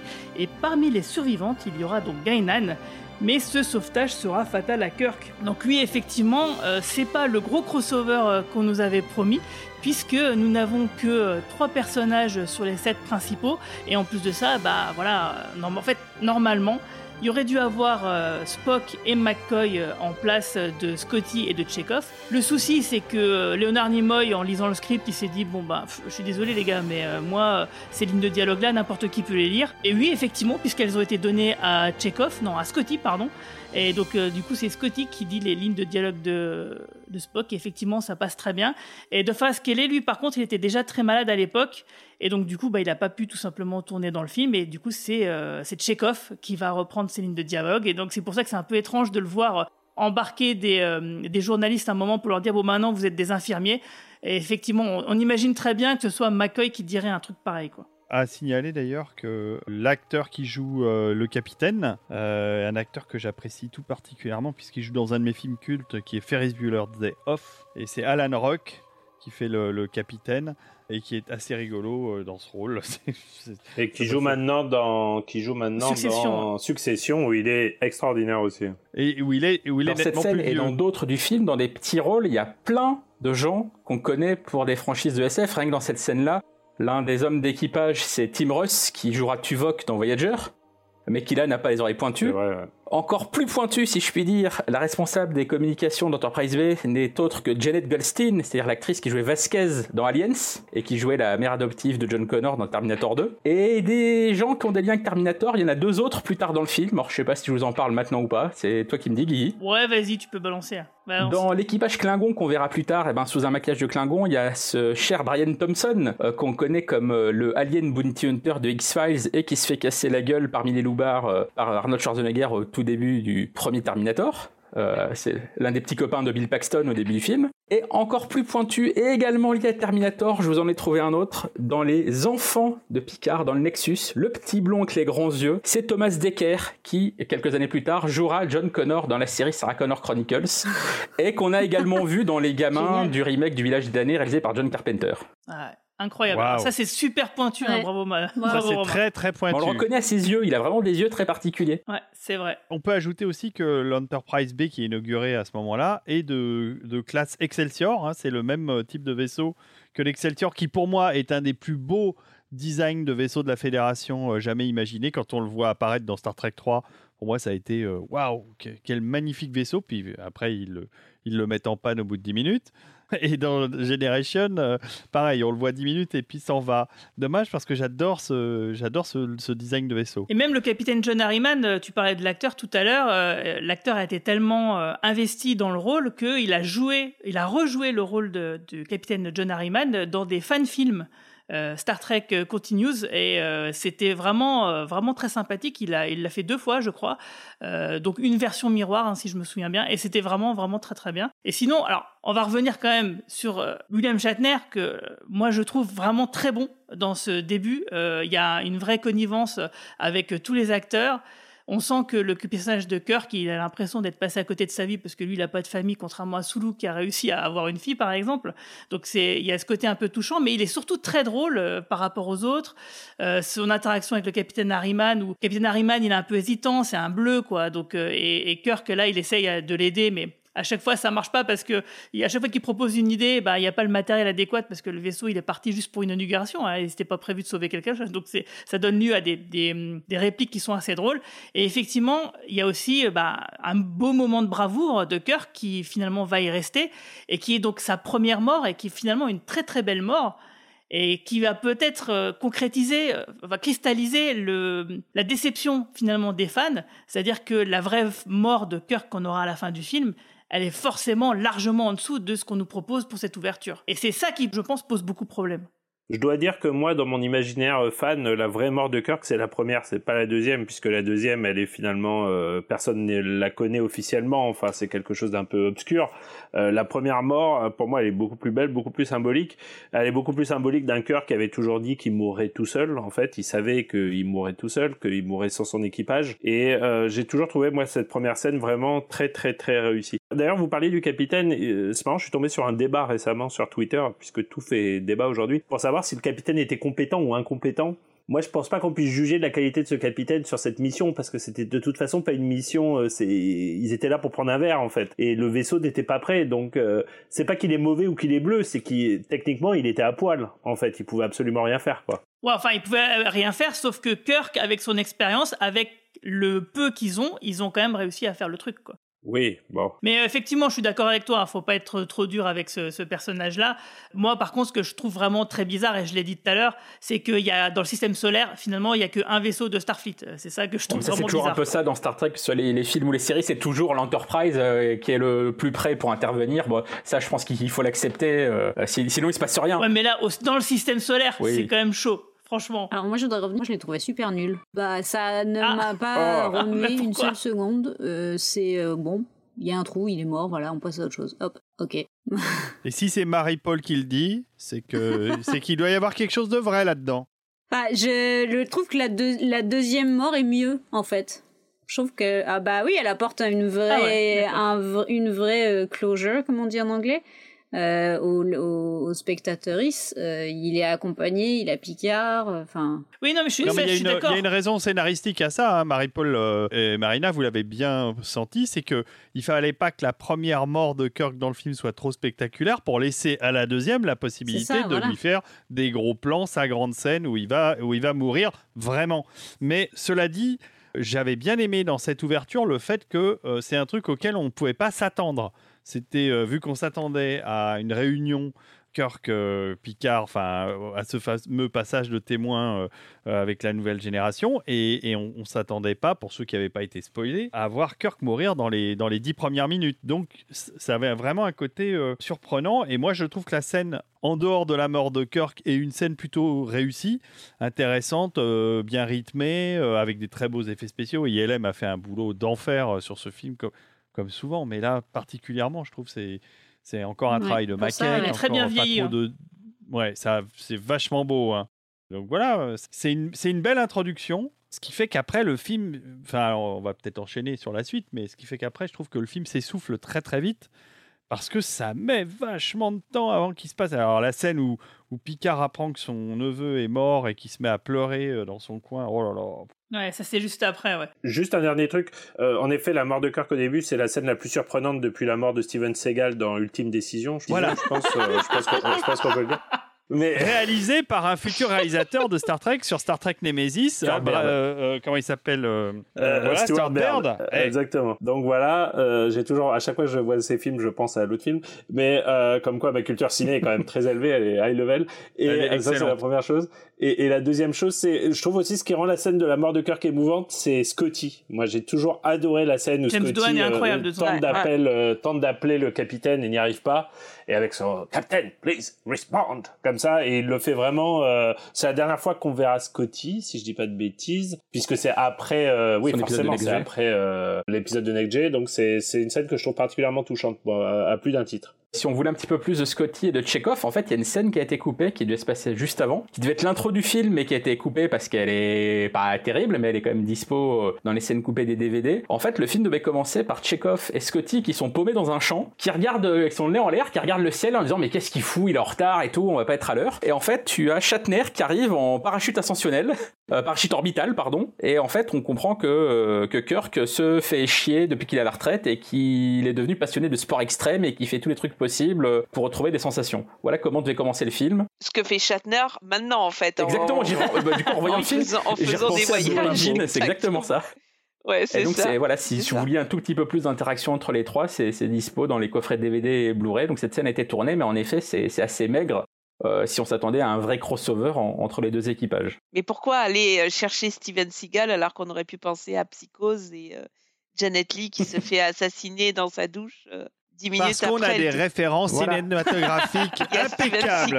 Il y a euh, la musique de Jerry voilà. Goldsmith dans ce film-là avec Steven Seagal. Donc tout, se- tout est lié.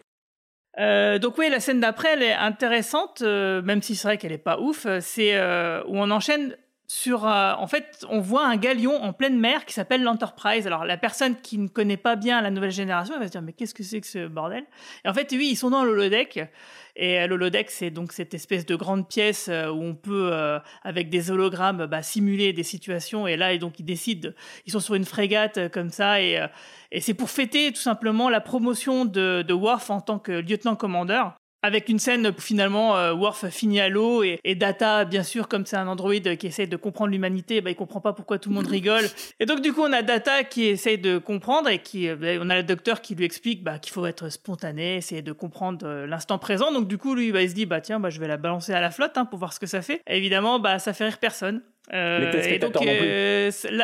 les spectateurs non plus. Et en fait, c'est l'amorce de euh, ce qui sera la story B, la deuxième histoire euh, qui euh, suit finalement un cheminement similaire à ce qu'on avait dans les séries télé, c'est-à-dire une histoire principale et une histoire secondaire avec un autre personnage qui parfois est, en liaison avec l'histoire principale et des fois non. Et là, clairement, ça sera pas vraiment le cas ici, puisque donc du coup, on va voir Data qui plus tard va actionner sa puce d'émotivité. Donc là, c'est une suite directe un arc de la dernière saison de la nouvelle génération, de la série de la nouvelle génération. Et cette histoire-là, bon, elle va être un petit peu, euh, un petit peu à côté.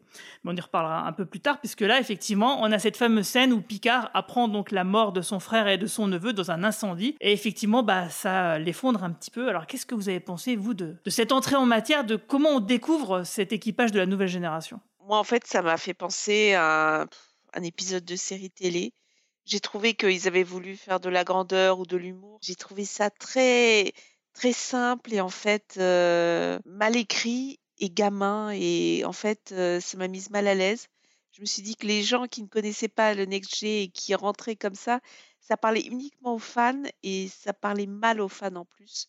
Donc euh, le côté humour entre soi et qui s'adresse uniquement aux fans. Moi en fait c'est une scène que j'ai pas du tout aimée qui m'a mise mal à l'aise. Voilà. Bah, c'est vrai que ce film-là, un peu comme Star Trek 2, euh, finalement, il rentre directement dans le sujet et il s'embarrasse pas de savoir si tu as vu la série avant ou pas. quoi. Et du coup, Marie-Paul, toi, qu'est-ce que tu en as pensé? Parce que finalement, est-ce que c'est vraiment ton premier contact avec euh... bah, C'est pas mon, c'est pas mon, mon, first encounter, euh, ma première, puisque j'ai quand même regardé quelques épisodes de Next G suite à vos conseils, suite au podcast qu'on avait fait. Puis vous savez, quand on avait dit par où commencer si on veut, faire un peu de Star Trek. Mais effectivement, il y a quand même beaucoup d'entre-soi. Néanmoins, euh, j'ai été euh, au départ un peu interloqué. Je me dis, mais qu'est-ce qu'ils foutent? Pourquoi est-ce que le bateau Enterprise Mais qu'est-ce Et après, je me suis dit, ah, ils doivent être dans la fameuse salle où ils font, ils font n'importe quoi. Ça doit être le moment de détente. On boit des coups. bah, ils sont sur un bateau. Ils font une, ils font une fête. Euh, ils font du cosplay, quoi. Ils sont des ils font la teuf, euh, ils s'éclatent. C'est ça, c'est du cosplay. Euh, et euh, effectivement, je pense que c'est sympa, ça fait une petite touche d'humour, c'est mal, c'est un peu malvenu, ça, ça, ça c'est un peu comme un cheveu sur la soupe, effectivement. Peut-être que si ça avait duré un tout petit peu moins longtemps et que ça avait été un tout petit peu plus explicite, le truc de data c'est pas idiot, mais c'est mal amené. moi, ça m'a fait sourire quand même qu'il fout à l'eau la doctoresse. Et c'est comme toute la toute la toute l'histoire de l'arc de Data que je trouve intéressant intéressant mais qui a pas sa place dans ce film là en fait.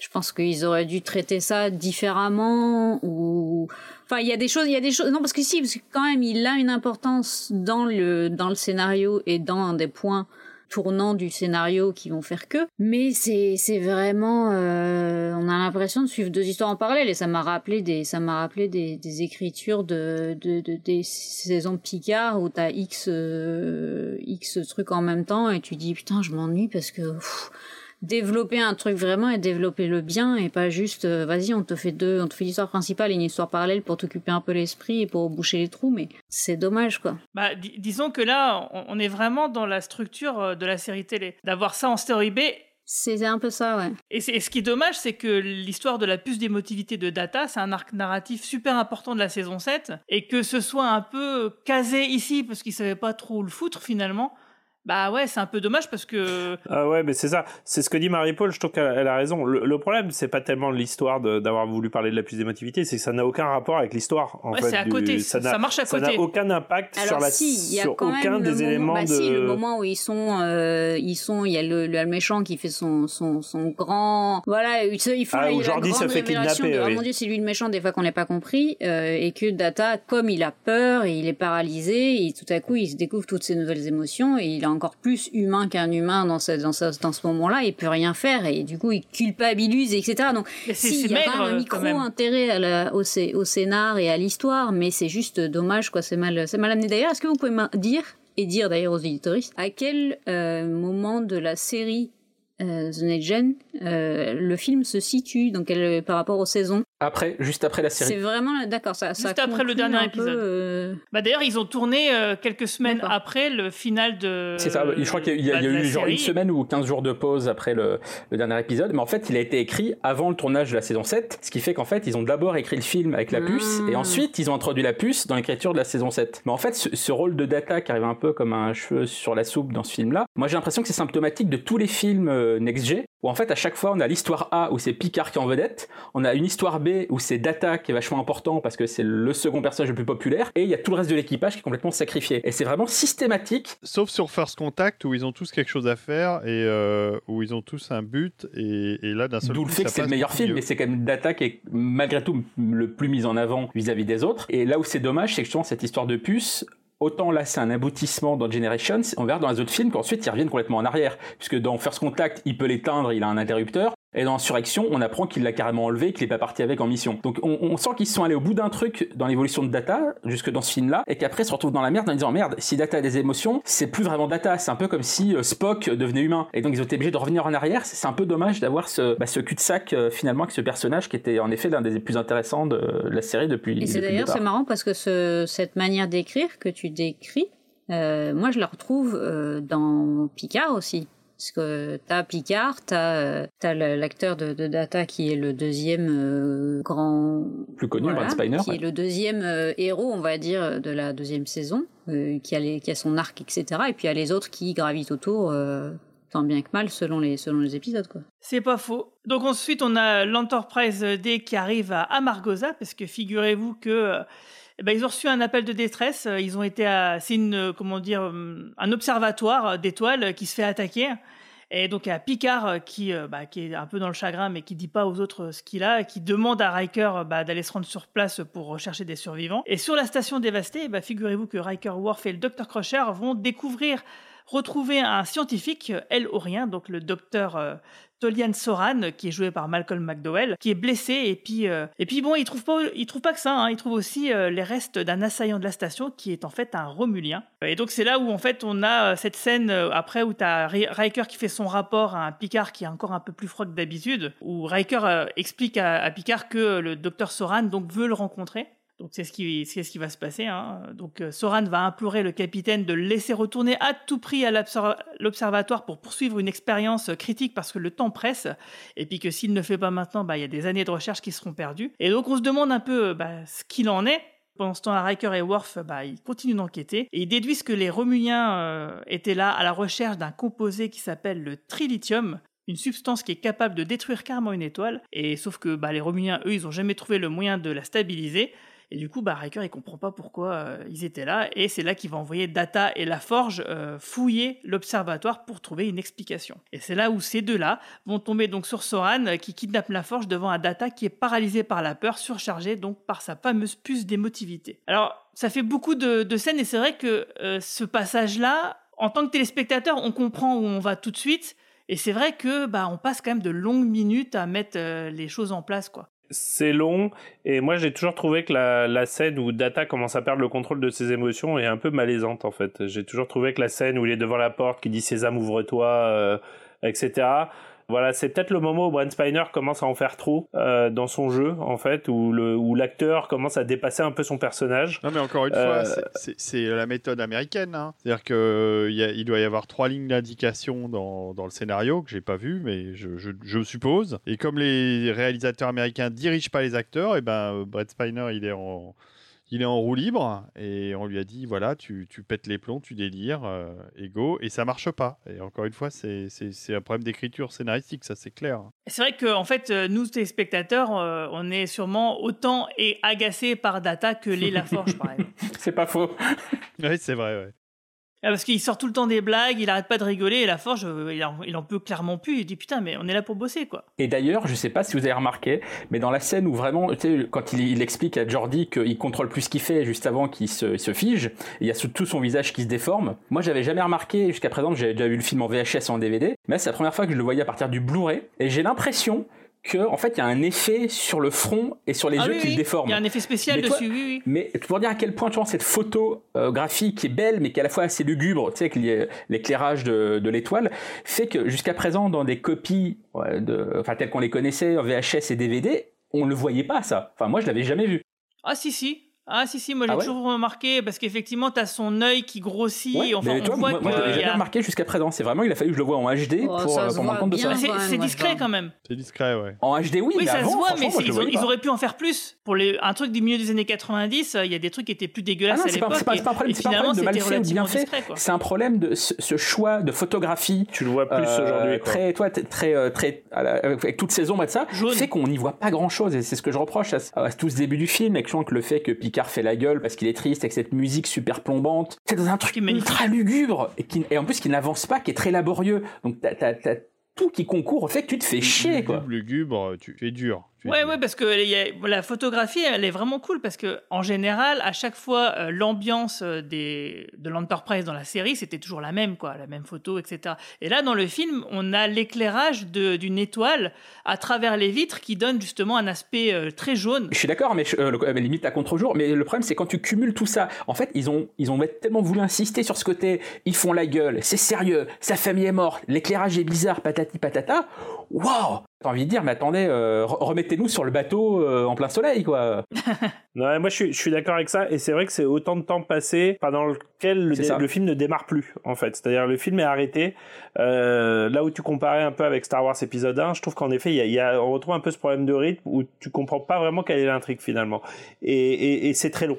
En fait, c'est vraiment très long jusqu'à la- au kidnapping de euh, la Forge. Et même encore Euh, après. les, les enjeux sont quand même euh, vraiment très très très limités, quoi. Euh, J'en profite quand même, parce que vous y avez fait allusion à plusieurs reprises, pour dire un mot sur le directeur de la photo du film, qui est John Alonso, qui n'est pas n'importe qui, c'est un des, plus grands directeurs de la photo de- de- des années 70-80 à Hollywood. Pour ne citer que quelques-uns de ses, réalisations, c'est lui qui est à l'origine de la photo euh, euh, d'un film comme Chinatown de Polanski, qui a fait après, euh, dans les années 80, enfin il a fait pas mal de films euh, de, l'époque 70, tu sais, très, très, des films un peu euh, euh, décalés des années 70, comme euh, Tom Horn, euh, euh, Black Sunday, euh, sur euh, l'attentat euh, qui s'était passé dans un stade de foot, qui est un grand film aussi. Et il a fait euh, la, la, la photo de Tonnerre de Feu, dont on parlait tout à l'heure, euh, de Scarface. Quand même, d'autres films moins connus mais que j'aime beaucoup, euh, comme Runaway, l'évadé du futur avec Ah Tom Selleck, oui, qui est un film génial. qui est, un, qui est un film avec une musique de Goldsmith électronique assez délirante et, euh, et une réalisation euh, de, du créateur de Jurassic Park et de Monde Ouest. euh. C'est pas un film de Carlton, Non, c'est Michael euh, Crichton. Runaway? Et avec Gene Simmons de Kiss dans le rôle du méchant. Avec Jim Simmons qui fait le méchant et les araignées, euh, et les araignées robotiques là, c'était c'était plein de trucs. euh, euh, C'est des, très lé- bien. Donc- des Lego donc- Mechanics, c'était les trucs. quoi. Exactement. Et, et donc, euh, voilà, euh, euh, John Alonso, c'est un immense euh, euh, directeur de la photo. Et ça se sent dans notre génération. Après, on aime ou on n'aime pas ses choix artistiques, mais il y a une vraie un travail de photo très cinématographique. Alors, pour finir avec John Alonso, euh, euh, il a commencé pas comme directeur de la photo sa carrière. Euh, il a commencé comme très jeune comme acteur euh, et il faisait un des péons euh, dans Les Sept Mercenaires, qui est un de mes films préférés de tous les temps. Euh, voilà, donc c'est assez amusant. Il jouait un des, des, Mexicains euh, dans, le, dans le village euh, abandonné euh, par le par tout le monde, sauf par les sept mercenaires. Euh, et voilà, donc John Alonso, euh, allez vous pencher sur sa carrière sur IMDb, vous verrez qu'il y, a- il y a toute une liste de films très très impressionnants. Et moi je trouve que ça se ressent et ça s'apprécie euh, dans le Génération. Ouais, carrément, parce que ça donne du, de la- ça donne du crédit en fait à- au vaisseau et, et à son environnement. L'idée n'était pas du tout de remettre en cause la qualité de son, son travail, mais c'est l'usage qui en est fait et c'est cette surintention à tous les niveaux et dans tous les départements qui, donne le, résultat qu'on connaît euh, total et comme, comme, comme le disait Robin, voilà, on, est sur un truc euh, qui bah, finalement qui, n'avance pas et qui est, qui est laborieux quoi. Et justement, à propos de choses qui, a- qui avancent pas, après, on a cette fameuse scène entre la conseillère Troy et Picard, où Troy qui va réconforter Picard, qui va lui expliquer euh, comment c'était quand il était enfant, euh, qu'on lui parlait toujours de la lignée familiale des Picard, de ses célèbres ancêtres. Donc là, on a directement un rapport avec euh, ce qu'on voit dans la série euh, Picard. qui lui explique voilà, que quand Robert, son frère, s'était marié, qu'il avait eu un fils, bah, du coup, il se sentait un peu déchargé du fait de perpétuer un peu la lignée. Bon, moi, je trouve que c'est un truc un peu, un peu bête, mais bon. Euh, donc, du Et coup, d'ailleurs, on oublie René hein, dans la série Picard. hein. René. euh, pff, Ouais, il disparaît. Ouais. Non, allusion, non, non, il n'existe non. pas. Ouais. Non, non, on n'en parle pas, c'est clair. On, on parle un petit peu de Robert, mais c'est vrai que René, euh, Voilà. on l'oublie Mais complètement. René, euh, il, pleure, il pleure plus quand René. Il est là. Il était réconforté par la conseillère qui a fait un excellent travail. C'est ça qu'il faut se dire. C'est ça. Et si je peux me permettre, moi, il y a un autre point qui m'énerve dans ces premières scènes sur l'Enterprise D, parce que ça y est, on est sorti du bateau, etc. On est dans l'environnement qu'on connaissait dans la série. C'est ce putain de bordel avec les uniformes. Pourquoi a-t-on j'ai ce mélange à être les uniformes de Deep Space Nine, de Voyager et ceux de la Next G, ça n'a aucun sens. Les personnages d'une scène à une autre passent d'un type d'uniforme à un autre, il n'y a pas de logique, ils font des allers-retours, il y a Ouais, un moi, j'ai mélange. rien remarqué, moi, je les connaissais pas. Aucun sens, aucun... mais personne ne comprend rien. Ça faire la dixième fois que je vois le film, je ne comprends toujours pas. Pour expliquer à Marie-Paul, en fait, euh, tout du long du film, euh, Riker, euh, il passe de l'uniforme qu'il avait dans la nouvelle génération à celui de Deep Space Nine.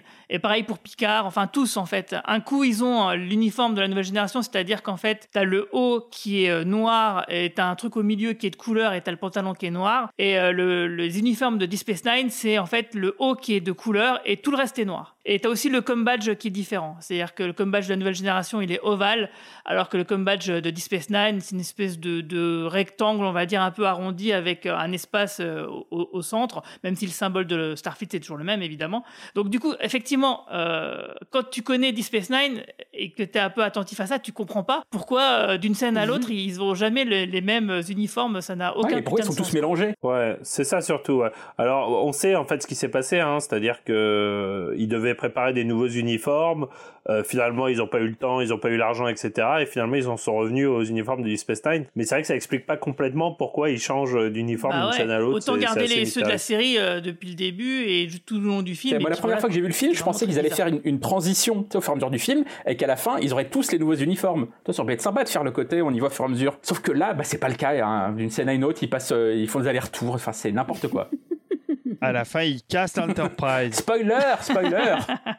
Si c'était Kevin Feige, ils auraient fait des uniformes en CGI et ils se seraient pas fait chier. Ils les auraient produits six mois plus être, tard. euh, Et tout puis le voilà. temps aussi pénible avec sa famille euh, dans toute la série TNG. Non. Ah bon, parce que c'est vraiment je, fou, entre Mais non, pas du tout, la saison, justement. série et ça, j'ai fait mais oh. En fait, c'est Patrick Stewart qui a voulu rajouter ça dans le script. Et on voit que visiblement, c'est une idée fixe pour lui, puisque c'est aussi lui qui a ramené ça, forcément, dans sa série dérivée euh, qu'on a vu Bon, récemment. en fait, le Picard qu'on a là, c'est le Picard chiant de la première saison de la Next G. C'est le Picard sérieux qui, qui râle sur tout le monde. Exactement. C'est vrai. Bah, ils ont voulu faire le, le Picard de, ils ont un peu voulu faire le Picard de Family en fait, de- du troisième épisode de, de Best of the Westworld. C'est un peu ce qu'ils ont voulu faire dans Marie-Paul a raison, hein, c'est aussi ce qu'ils ont voulu faire dans dans le dans, dans Picard, dans la série Picard.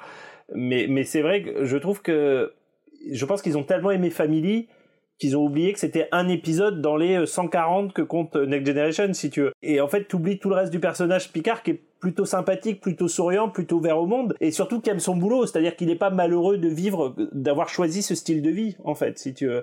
Euh, je pense que si, si Picard était un personnage féminin, on lui aurait fait le procès de, tu sais, qu'on fait aujourd'hui un petit peu euh, qu'u- qu'une bonne, un bon personnage féminin doit être une bonne mère, tu sais. Et, Picard, t'as l'impression qu'avec le temps, on a voulu en faire, euh, pour que ça soit un personnage masculin accompli, il faut absolument que ça soit un homme de famille. Mais en fait, il était très heureux d'être un gros geek qui aimait son vaisseau et qui aimait l'espace, en fait. Comme Et Kirk. c'est vrai que c'est un peu une réécriture du personnage, je trouve, euh, ce qu'on a voulu en faire depuis Génération. Bah, c'est un peu forcé, c'est vrai, mais c'est c'est- du coup, c'est pour rentrer ça en résonance avec ce qu'ils ont voulu faire avec De Kirk. Donc oui, effectivement, euh, t'as raison, quoi. L'histoire, c'est vrai qu'elle elle est un peu plombée, mais heureusement, il se passe enfin quelque chose puisque euh, Soran il réussit à faire euh, euh, exploser euh, l'étoile euh, Amargosa et euh, enfin elle s'effondre en tout cas, ce qui va créer une grosse onde de choc. Donc du coup, il faut vite se casser. Et lui, bah Soran, on va il tout va casser. Ouais, et donc euh, du coup il y a Soran qui va s'enfuir donc euh, avec euh, Jordi Laforge en tant que qu'otage à bord d'un oiseau de proie Klingon qui était caché par là. Et c'est là qu'on va découvrir, en tout cas redécouvrir les sœurs Duras, euh, qui sont un ennemi euh, bien connu euh, par les fans de Star Trek, parce qu'on les a déjà vus plusieurs fois dans la nouvelle génération, mais aussi dans Deep Space Nine. Donc euh, j'imagine, toi Marie-Paul, est-ce que tu t'es dit que c'est des personnages qu'on connaissait dans l'univers de la série? J'ai même pas retenu qu'elle s'appelait Duras parce que sinon j'aurais fait des blagues avec Marguerite, mais. Et parce qu'en fait, à un moment donné, euh, quand euh, Picard est face à elle, je veux dire, euh, ça, ça se voit qu'ils se connaissent et puis il n'y a pas de présentation, quoi. Ils y vont directement. Et en fait, bah, pour t'expliquer un peu qui sont ces deux personnages, donc c'est Lursa et euh, Duras, bah, elles ont été responsables justement du début de la guerre civile Klingon euh, dont euh, parlait tout à l'heure euh, Romain, je crois, c'était euh, Romain Prami qui l'avait euh, évoqué. Parce qu'avec l'aide des Romuliens, figurez-vous qu'elles ont essayé de. Bah, elles ont comploté en fait euh, pour essayer euh, d'installer euh, l'un des leurs euh, sur le trône du Haut Conseil Klingon. Et elles ont tenté même de persuader euh, Picard, qui était lui l'arbitre de succession, bah, de se prononcer en faveur de leur poulain. Et puis, bah, quand Picard a soutenu euh, Goron, donc euh, le personnage qui est devenu bah, le chef de l'Empire Klingon, là, elles ont carrément pris les armes. Et, et voilà, donc c'était le double épisode Rédemption. C'était en saison, fin de saison 4, début de saison 5, je crois. Donc un épisode vraiment, une histoire vraiment super. On les a vus, on les a revus, je crois, dans La Nouvelle Génération et dans Deep Space Nine. Effectivement, ça, je, ouais, maintenant que tu le, tu le, tu l'expliques, effectivement, les interactions, c'était des personnages qui se connaissaient. ouais. En tout cas, moi, je les trouve très drôles. J'ai- J'aime bien. C'est c'est euh, c'est des, méchantes plus intéressantes que bah, le Docteur Soran, quoi. Ah, grave. En 5 minutes, elle crève l'écran en plus. euh. Mais carrément, en plus, euh, du coup, c'est vrai qu'on a. euh, euh, on revient à ces méchants Klingons euh, des films précédents, mais sauf que là, voilà, c'est des femmes, c'est un duo en plus euh, qui sont euh, qui ont un aspect un peu comique, mais qui sont pourtant euh, tout aussi redoutables et vraiment euh, sans merci quoi. Donc en fait, bah, quand elle, elle récupère Soran, elles se font carrément engueuler par lui parce que pour lui, c'est de, de leur faute si les Romuliens ils les ont retrouvés pour essayer de, de piquer le trilithium.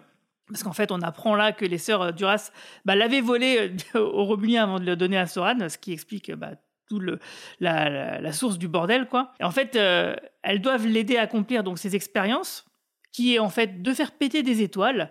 Et en échange, le professeur va leur créer des armes, donc avec le fameux trilithium, pour qu'elles puissent enfin prendre le pouvoir sur l'Empire Klingon, quoi. Et donc voilà, est-ce que vous, quelqu'un veut réagir sur ce passage de l'histoire ou je passe à la suite? Non, on Non, c'est vraiment, c'est vraiment sans intérêt total.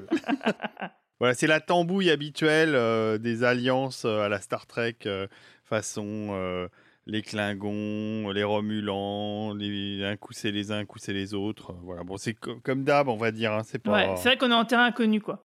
Pendant ce temps-là, donc, on a la docteur Crusher qui découvre donc les antécédents de Soran et explique à Riker qu'il était l'un des survivants secourus par l'Enterprise B il y a 80 ans et que Gainan était également inscrite dans le manifeste des passagers. Du coup, pour en savoir plus, bah, Picard va bien sûr rendre visite à Gainan euh, qui va lui décrire euh, le Il est ru- pas content, il va. Oh, Qu'est-ce non, que c'est que cette histoire C'est pas, et pas vraiment qu'il est pas content, il est, il est plutôt curieux. Non, mais il il fait demande la euh, gueule c'est quoi la- cette histoire tout- de film, d'énergie euh. Et donc du coup, bah, c'est là qu'il apprend que ça s'appelle le Nexus et que c'est une sorte de dimension heureuse où le temps n'a pas de sens et où Soran euh, essaye désespérant de retourner. Donc là, ça nous amène directement à la scène dont vous parliez tout à l'heure, qui est un des money shots. C'est la salle de la scène de la salle des cartes euh, où donc il y a Picard qui va remettre euh, les idées en place pour Data parce que Data, lui, il est tellement submergé par ses émotions qu'il veut être relevé. Donc Picard, bon bah il l'engueule, il fait son militaire garde à vous et hop c'est bon c'est réglé. Euh, et donc du coup ils vont découvrir par déduction euh, le plan de Soran qui est donc de détruire euh, certaines étoiles pour que les, ch- les changements de champ gravitationnel puissent influer sur la course du ruban du Nexus parce qu'en fait aller dans le Nexus avec un vaisseau bon bah t'as plus de chances de crever que bah, d'y arriver donc du coup le mieux c'est d'être sur une planète Et le la téléportation directe dans le Nexus, ça, non, c'est. Ouais, alors j'ai toujours trouvé que c'était un plot point, euh, c'était une erreur de plot euh, majeure. bien d'accord. Puisque le film commence avec le fait que, enfin, se termine, je devrais dire, mais commence avec le fait que Kirk est justement entré dans le Nexus en se faisant porter dans un vaisseau. Lui t'explique qu'il peut pas y aller dans un vaisseau, tu comprends jamais pourquoi. Comme le dit David, le télétransporteur et tout, euh, t'as quand même l'impression qu'ils ont trouvé la méthode quand même la plus compliquée, c'est-à-dire le mec détruit des étoiles entières au lieu finalement de prendre sa petite navette. Massacrons tu 12 vois, millions de, personnes juste pour se payer Bah, ma c'est petite. c'est euh, quand, même- quand quoi. moins vendeur et ça en fout moins plein la vue euh, de faire euh, paf, je me téléporte, bisous quoi. C'est une évidence. Mais le problème, si tu veux, c'est que le, le- on, on parle d'une série qui repose entièrement sur des vaisseaux spatiaux. Dans la première scène, on t'explique que les vaisseaux spatiaux peuvent rentrer dans le. Nexus. Du coup, moi, alors ça, je me rappelle que dès le premier visionnage, et je parlais beaucoup moins bien anglais à cette époque-là, je me suis dit, j'ai dû rater un truc majeur qui explique pourquoi il fait pas comme Kirk, finalement. Tu vois, il prend pas sa navette, il attend de se faire flinguer. Bah finalement non en fait il y a pas d'explication même quand tu parles bien anglais ou finalement. comme Gainan et, et les autres euh, qui étaient dans les vaisseaux euh, du début quoi ce qui sont Mais sûrement oui, aussi il, euh, il dans le était Nexus, à quoi. bord. Il était à bord des vaisseaux qui auraient Non, pu mais se faire détruire. il y a rien qui va. Et, et le deuxième chose qui m'avait gêné moi à l'époque, c'est marrant parce que c'est finalement quelque chose dont on a reparlé là avec Picard saison 2, comme quoi il y a beaucoup de liens entre ce film et, et Picard saison 2 c'est pas un hasard puisque les deux sont ratés. Euh, euh, moi, ça me posait quand même un problème avec le personnage de Guinan et donc le personnage de Soran indirectement. C'est quand même que Guinan, on te l'avait quand même toujours présenté comme une, un être euh, quand même supérieur, hein, puisque faut se rappeler que Q avait peur d'elle. On en a parlé il y a vraiment pas très longtemps dans les podcasts sur Picard, que elle avait une, notion du temps, euh, enfin, elle voyait quand le temps était modifié, etc., etc. Et finalement là, il t'en faisait un peu des réfugiés de l'espace, un peu, un peu bidon, quoi, un peu des espèces de, je dis ça sans aucune, euh, mais c'est un peu des Roms de l'espace en quelque sorte. Euh, J'allais dire des clodos de l'espace, mais on n'est pas loin. Non, non, mais alors vraiment, moi, je le dis sans aucun, mais c'est le cas. Hein, c'est un peu, enfin, c'est une espèce de diaspora constante, euh, des réfugiés constants, quoi. Et euh, voilà quoi, tu as un peu de mal à expliquer. Euh, J'ai trouvé que le, le, personnage de Guinan, c'était à partir de génération qui perdait un petit peu son mystère quelque part, parce que pendant toute Next Generation, tu pouvais penser que c'était une sorte de Superwoman, une espèce de Cubis, et finalement tu te rendais compte que c'était des gens finalement pas très différents des humains dans Génération. Mais on le savait qu'en fait, elle était issue d'un peuple qui s'appelait les Eloriens, qui avait été détruit par les Borg. Enfin, tout ce background-là qu'on a dans le film, on l'avait déjà dans la série. Non, mais c'est la manière de le présenter, je pense que. Qu on est en effet ouais. là, il y a plus vraiment de mystère. En fait. Et surtout, c'est là qu'on atteint le, la caricature du, du, rôle de Guinan, au sens où elle est là pour expliquer le plot. C'est-à-dire qu'il s'est rien passé pendant une heure, Picard comprend rien, bah allez, je vais aller voir Guinan, elle va tout m'expliquer. Elle fait son Morgan Freeman, quoi. C'est un peu ça. Et, alors que par contre, juste derrière, la scène de cartographie, euh, alors, malgré tout ce qu'on a raconté sur le, le, le, le, côté illogique de la téléportation, etc., je trouve qu'elle est vachement réussie parce qu'elle t'explique cette même histoire, mais de manière visuelle. Et on est, on est là, on, on, va voir un film, ce qu'on veut voir, ou même une série, on veut voir des trucs visuels, on veut pas juste voir des gens qui parlent. Et c'est des rares fois où Star Trek, toute série et tout film confondu, a raconté le plot de manière purement visuelle. Et ça, je trouve que ça marche vachement bien. Avec la vidéo culte du Genesis euh, Project dans, dans Star Trek. C'est pour ça que je pense que cette scène est, cette scène est, est aussi marquante, au-delà du fait que les effets spéciaux soient extrêmement bien réussis. On est quand même en 95. Euh, faut, faut, faut quand même se remettre dans, dans, dans le contexte de, de l'époque. Et la scène marche vachement bien. Et pour l'anecdote, moi, je me suis toujours demandé si, euh, euh, comme il s'appelle, Brian Singer avait pas vu cette scène en boucle pour faire les scènes de Cérébro dans ses films X-Men. On sait que Singer est un fan de Star Trek. Ah, il fait même vrai. un caméo dans Nemesis. Euh, évidemment, il a embauché Stewart pour jouer le professeur X. Mais la manière dont est fait son cérébro, c'est la même, la même scène, la même salle que ce qu'on voit avec la cartographie. Moi, j'ai toujours pensé ça. J'ai jamais pensé, mais maintenant que tu le dis, ouais, euh, ça paraît évident. Alors, visuellement, c'est une scène qui est super cool. Enfin, je trouve que vraiment. Euh, et puis, c'est comme tu dis, c'est un, un, money shot, c'est-à-dire que tu tu dis que c'était à cette époque-là, en tout cas aujourd'hui ça serait possible, mais à cette époque-là ça aurait été impossible de faire ça euh, avec un budget de série télé. Si ah ouais, c'est clair. Et c'est marrant, je voulais juste revenir sur Soran 32 secondes, euh, en sachant que c'était un Elorian, en ayant vu évidemment Picard et en ayant compris l'importance de, de Gainan et de tout ce qu'elle vous disiez sur le temps, etc. Moi, je m'attendais à un mec un peu moins con et, et qui ait des trucs un peu plus, euh, un peu plus poussés, réfléchis, un peu plus, enfin, je sais pas, et juste non, c'est juste un abruti bah, il est méchant. Fou, hein. Il a l'air euh. fou, tout simplement. C'est un bon scientifique, Ouais, quoi. C'est voilà. c'est- c'est ça, quoi. C'est c'est rien d'autre, en fait. Je, je suis archi d'accord avec ça. Ils auraient dû insister peut-être sur le fait qu'il était fou, quoi, le gars, tout simplement. Parce que c'est vrai que c'est irrationnel, en fait, ce qu'il veut faire. Tu vois, même, euh, on a fait référence à Star Trek 2. Dans Star Trek 2, tu sens la, la surpuissance intellectuelle de Khan, quand même, si tu veux. Dans, Non, c'est la puissance de ses pectoraux. et, et de ses, pa- et de ses poils et de sa pilosité. Deuxième allusion. Il est un berbe, il n'y a rien. il a un berbe, il n'y a pas de poils. Ses cheveux, ses cheveux, il voulait dire Ah. sûrement. Ses cheveux, c'est ça. Il est bien épilé surtout. C'est ça, tu sens que sous les faux, sous le rasage, il y avait des poils, mais c'est lui qui a choisi de pas en avoir. Mais euh, mais ouais, pour revenir à, finalement le fait qu'il soit Elorien, il aurait été Klingon ou Romulin, ça aurait absolument rien changé à l'histoire quoi. C'était un Bah, peu c'est ça juste qu'il fallait un lien avec Guinan pour que Guinan explique l'histoire.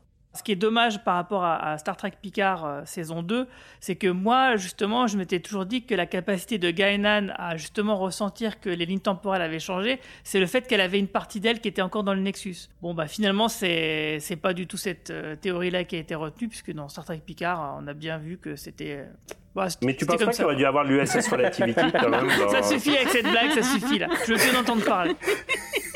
Bon, du coup, on... allez, sans en transition, on enchaîne. Ah hein. non, tu nous l'as vexé. voilà, c'est bon. Euh, Je rappelle juste un, un détail euh, pour les obsédés des pectoraux de Ricardo Montalban, c'est qu'il est né en 1920, donc en 82 quand on sort. Star Trek 2, il n'a que 62 ans, il n'a pas 70 Oui, ans. Non, mais on le sait, mais, mais 62 c'est juste que Mais il est c'était. bien, il est bien. Pour C'était 60 ans, tellement il est super parfait. bien. Attends, mais c'est tellement parfait. Je vais pas vous montrer mes pectoraux à 40 ans, mais enfin, c'est pas exactement ceux de Ricardo Montalban. Si je peux me Et permettre. on avance. Bon, c'est vrai qu'il se conservait, c'est vrai qu'il était très sportif et qu'il se conservait très bien, mais quand même, c'est exceptionnel. Là. Ah ouais, non mais. Voilà, la classe. Ce sera la, classe, la dernière, euh, la dernière euh, parenthèse, Ricardo Montalban, de ce podcast. donc on a Soran qui ordonne aux sœurs euh, de Duras de détruire l'Enterprise et elle, elle lui dit non mais ça va pas ou quoi? Notre vaisseau il est tout pourri par rapport à l'Enterprise, on peut, on fait pas le poids. Donc du coup Soran a une petite idée, comme quoi il est un petit peu malin quand même, c'est qu'il va renvoyer donc la forge en mettant une sorte de petite caméra miniature dans son viseur, ce qui va leur permettre donc bah, de connaître les fréquences des boucliers de l'Enterprise, ce qui que quand les sœurs Duras eh ben, elles vont euh, attaquer, bah, du coup leurs torpilles à photon elles vont passer à travers le bouclier de l'Enterprise et forcément faire de gros dégâts. Et euh, bien sûr pour que la forge revienne dans le giron de l'Enterprise, bah, en fait il faut un échange de prisonniers, euh, Picard contre la forge, mais D'abord, Picard doit être envoyé sur la planète où se trouve Soran, où il fait sa petite expérience, qui est la planète Véridian 3. Et donc, du coup, dans cet espace, bah, on a une petite bataille spatiale qui est quand même bien sympathique et qui va euh, découler sur euh, le fait que l'Enterprise D va se séparer. Donc, euh, c'est une, technique qu'ils ont utilisée, que genre, il me semble deux fois dans la série télé, de séparer la nacelle de la soucoupe. Et là, ça sera la dernière fois, puisque donc la, la nacelle vont complètement exploser et la soucoupe va carrément s'écraser sur Véridian 3. Et moi, j'aime beaucoup cette séquence. Alors, j'aimerais juste dire un petit truc. Je trouvais que la scène d'utiliser la forge comme ça, c'était plutôt marrant, c'est-à-dire de finalement pirater son visor de façon à pouvoir voir euh, des détails à bord de l'Enterprise qui permettent euh, aux Klingons de prendre l'avantage sur l'Enterprise. Bon, le côté d'avoir la fréquence du bouclier qui est affiché en énorme comme ça dans la salle d'ingénierie, c'est quand même un plot point. Il faut quand même pas trop s'y concentrer parce que c'est un petit peu ridicule hein, entre nous. Euh, bah, voilà, c'est pas un baromètre non plus, tu vois, c'est pas le gros truc que tu as mis dans ton salon pour voir la météo qui fera demain, donc c'était un petit peu bizarre de le faire comme ça. Mais je trouvais la scène quand même assez cool. Ensuite, sur le crash de l'Enterprise, il y a cette vieille blague que Marie-Paul, je suis sûr, va apprécier plus que les autres. C'est que c'est la seule fois où une femme pilote l'Enterprise et que la seule fois où euh, le Dr. Crusher pilote l'Enterprise dans toute l'histoire de la série Star Trek Next Generation dans cette saison. Et ça manque pas, le vaisseau s'écrase sur la Ah planète. non, elle sauve tout le monde, quoi, ils s'écrasent hein, pas. Les clichés du bon. Ils sont pas morts, ils sont tous en vie. Donc c'est bien. Oui, mais il s'écrase. il s'écrase comme une En vieille même merde, temps, euh, quand même, sur la planète. pas mieux fait. Hein. Il aurait peut-être me fait pire. hein. Écoute, en tout cas, c'est la seule fois où elle a piloté l'Enterprise et ça s'est pas très bien fini. Attends, t'as Voilà, t'as c'est dit, qui- que- t'as dit qui? T'as dit Dr. Crusher? Euh, non, t'as- Troy, ah oui. pardon, j'ai dit Ah, ouais, Crusher, je voulais dire. Ça, je comprenais plus rien. Non, non, non, Troy, Troy, c'est Troy qui pilote le vaisseau pour la première fois dans toute l'histoire de Star Trek Next Dans, dans Generation. NextG, t'as t'as une pilote souvent qui remplace euh, soit Data, soit Jordi quand il se lève, mais Qui avait une coupe de Ouais, cheveux mais- bizarre qui a- d'ailleurs. qui a pas vraiment de nom d'ailleurs, qui a jamais de dialogue. Mais donc c'est pas c'est pas vraiment la première fois. C'est la première fois que c'est une des personnages euh, principales de la ça m'a série. surprise parce que pour moi c'était genre un peu la psy ou la médium et je me suis dit tiens elle a des Ah, compétences c'est de ça. pilotage ok Non, c'est juste qu'il faut lui donner un truc à faire parce qu'elle fait rien de tout le film, quoi. Non, mais c'est vraiment ça. Non, mais en, en vrai, c'est ça. Oui, en vrai, c'est ça. Mais euh, dans le- dans l'univers, euh, dans la saison 7, en fait, elle, euh, elle passe justement un examen. Et elle, euh, elle a ce- justement acquis des compétences de commandement et de choses comme ça. Donc, euh, D'ailleurs, elle porte euh, pas son finalement le finalement le, méchant dans capitaine Chain of Command, de- ouais. euh, Chain of Command a eu raison et finalement elle finit par porter un uniforme et plus sa robe euh, de velours. euh. super moulante, ouais, qui est pas très belle. Ouais. Ouais, non, bah, elle est carrément mieux en uniforme, hein, c'est clair. Elle est dix fois mieux en uniforme et je dois dire qu'il y a une chose que j'ai appréciée dans la première scène où ils sont à bord du bateau Enterprise au début, c'est que Troy n'était pas dans une robe comme on aurait pu le voir dans les années 80. Et là, elle était pareille dans un uniforme de l'armée comme les autres. Et je crois que Marina Sirtis s'est beaucoup battue pour euh, mettre Troy dans un uniforme. Elle supportait pas qu'on la mette en décolleté euh, sur la passerelle euh, tout le temps en, en robe de l'espace. Et là, elle est dix fois mieux en uniforme. Et par contre qu'est-ce qui coûte cher euh, à la fédération euh, en vaisseau euh, l'équipage hein? À chaque fois l'Enterprise euh, il survit jamais aux aventures hein. Aux aventures filmiques, Aux aventures parce filmiques, que sinon oui, il oui, survit pardon, plutôt pas oui, mal. euh, j'entendais des films Non, euh, bah, il y a quoi? Il y a dans le 3 où Ah, il bah, le crash? dans Star Trek Parce Beyond que le aussi. 4, ils l'ont pas. Et, Ça, bah, sur et, 13 euh, films, dans 13 films, t'as trois fois l'Enterprise qui explose. C'est un petit peu le, le défaut de Star Trek Beyond. Alors, on n'est pas là pour parler de Star Trek Beyond, mais, mais disons que si bien dans Star Trek 2 que dans Star, Trek- dans Star Trek 3, pardon, dans Génération, t'as quand même une vraie attache émotionnelle dans ce vaisseau que tu suis depuis des années et des années. Tu le suivais depuis 8 ans dans Next Generation et tu le suivais depuis peut-être, je sais pas, 15 ans dans, à ce moment-là dans, dans la série classique. Euh, tandis que dans Beyond, finalement, c'est un vaisseau qui est tout neuf et on s'en, on s'en bat les roues. T'as tout à fait raison parce que moi, ça m'a fait quelque chose parce que quand même, euh, pas à l'époque où j'ai découvert le film, mais maintenant, euh, parce que forcément, la, série La Star Trek The Next Generation, c'est la série où il y a le plus d'épisodes. Donc du coup, le lieu qu'on aura le plus vu dans toute la saga, dans toute la franchise, c'est l'Enterprise D. Euh, qui en plus euh, est très particulier dans son design, que ce soit à l'extérieur ou à l'intérieur. Et effectivement, le voir détruit complètement, ça fait quelque chose quand même. Mais ça, c'est mon côté mec sans cœur, tu vois. Mais les destructions des vaisseaux dans Star Trek 2 et dans Star Trek 3 et Génération m'ont toujours beaucoup plus brisé le cœur que les morts des personnages, en fait, si tu veux. Bon, allez, pas Spock. La, la scène Ouais, en termes d'effets spéciaux absolument dingo. Enfin, moi, je me souviens à l'époque, il y avait, des- il y avait Ouais. plein de making-of Oui, qui tournaient en boucle sur dans le cadre de la promo. On voyait cette maquette gigantesque. Je crois qu'ils ils tournaient ça sur, enfin, sur un parking. Euh, la, la soucoupe faisait plusieurs mètres de diamètre. Enfin, on la voyait vraiment s'écraser. Évidemment, après, c'est passé au ralenti avec des, des petits arbres miniatures et tout. Et quand on la revoit aujourd'hui, même en HD, etc., ça passe, mais sans problème. Ouais, super Je beau. me suis demandé justement comment est-ce qu'ils avaient réussi à la faire. euh, Ah, c'est une grosse maquette. Des, Tout des maquette. maquettes. Des- euh, ouais, c'est chouette. Zéro CGI, euh, tout maquette à l'ancienne, euh, la belle C'est époque ça, mais du des maquettes gigantesques qui, qui, qui tiennent pas dans un salon, quoi. C'est, donc c'est, Tu veux dire, tu vas pas faire un Lego C'est ça, mais ça c'est Manu qui pourra nous en parler. D'ailleurs, puisqu'on est sur le point maquette et le point séquence, juste avant la scène de cartographie, j'ai même noté le timecode à 51 minutes et 50 secondes. On retrouve le plan de l'Enterprise Day qu'on voit tout le temps dans la série, dans les scènes de transition. C'est ce fameux plan à l'Enterprise qui fait un mouvement très lent du bas vers le haut. Je suis sûr que si- quand tu le vois dans le film, tu dis mais ce plan-là, je l'ai vu dans quasiment tous les épisodes de la série. C'est super drôle de, de le revoir comme ça de- dans le film. Voilà, ce pe- petit petit détail. Oui, et, et d'ailleurs, c'est dans Génération aussi qu'ils avaient tellement pas de pognon, sauf erreur de ma part, qu'il y a des plans du vaisseau Klingon qui sont De réutilisés Star de Trek, Star euh, Trek, 3, non je crois. ouais. Du Bird of Prey. Quand ils s'occultent ou des choses ça, comme ça. ouais. Il y a des plans du Bird of Prey. Donc ça, ça c'est quand même Ah, la aussi... grande- euh, C'est la grande tradition des films Star Trek quand où même. on recycle Euh, des plans des films précédents et des séries. Tiens, vous me faites penser à un truc euh, qui n'a rien à voir, mais, mais enfin, pas qui a à voir avec Génération, mais qui n'a rien à voir avec ce que vous disiez, je ne sais pas pourquoi. Euh, dans le, dans le, le CD de la musique euh, de Génération, euh, pour ceux qui aiment la musique, euh, il y a la musique euh, donc, euh, de Denis McCarthy, mais il y a aussi toute une partie de tous les effets sonores de, Ouais, G- du film. Et ça, c'est cool. Il y a les bruitages donc des portes, du téléporteur, euh, de l'accélération, du bruit de passerelle et du, et du crash. Et du crash de l'Enterprise. Pour ça Ouais, que moi, je les avais envoyés à. Guigui quand on a commencé le podcast justement pour qu'il ait tout ça en stock. Euh, Il y a même, on entend Brain Spiner, Data qui chante euh, les petites formes de vie. euh, ouais, ouais. Lifeform, ouais. Life forms.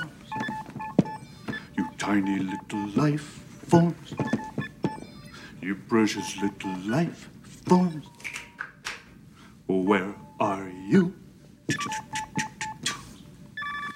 Et alors moi j'ai une autre anecdote là-dessus qui est hallucinante où quand j'avais euh, quand le film était sorti, euh, je sais pas par quel miracle on m'avait filé un CD promo à la Fnac et dedans t'avais une musique techno qui s'appelait Make It So et donc c'était un air techno avec Picard qui faisait Make It So, Make It So. Tu l'as encore, ça Mais ça me dit quelque Mais chose, c'était- ça. c'est- C'était du Ah, vache.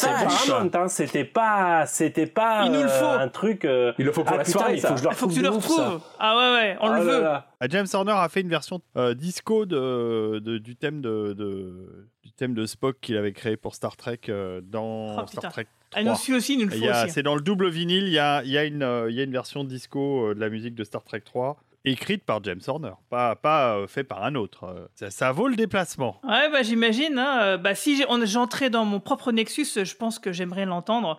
Euh, D'ailleurs, bah, justement, c'est le moment où Soran euh, et Picard, euh, parce que bon, finalement, évidemment, Soran, sinon le film il est terminé, il réussit euh, son coup, sauf que bah du coup, ça détruit toutes les planètes du système et aussi bah, l'Enterprise et tout son équipage, parce que eux, ils sont crachés sur Viridian 3. Ah bah, la planète elle est détruite, bah donc du coup eux aussi. Et du coup en fait tout le monde est mort. Euh, et Soran et Picard eux sont dans le Nexus. Alors du coup euh, bah Picard, euh, lui, dans son Nexus à lui, il se trouve donc euh, dans une euh, famille fantasmée le soir de Noël et revoit même son neveu décédé.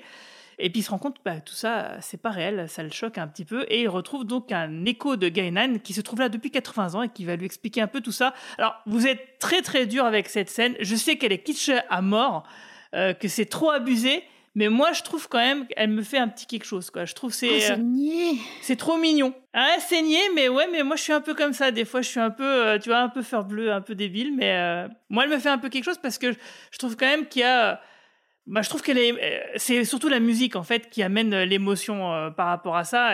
Parce que le- la, perte de- d'une vœu, quand même, de, de, de Picard et qui euh, s'imagine le revoir, bah ouais, moi, je trouve que ça fait quelque chose, quoi. Alors, il y a Romain qui veut dire quelque chose. Qu'est-ce que tu veux? Qu'est-ce qu'il y a, Romain? On a trouvé la Ah, musique. Je suis désolé, c'est qu'on a retrouvé le, on a retrouvé le remix techno. Et en fait, The c'est très difficile.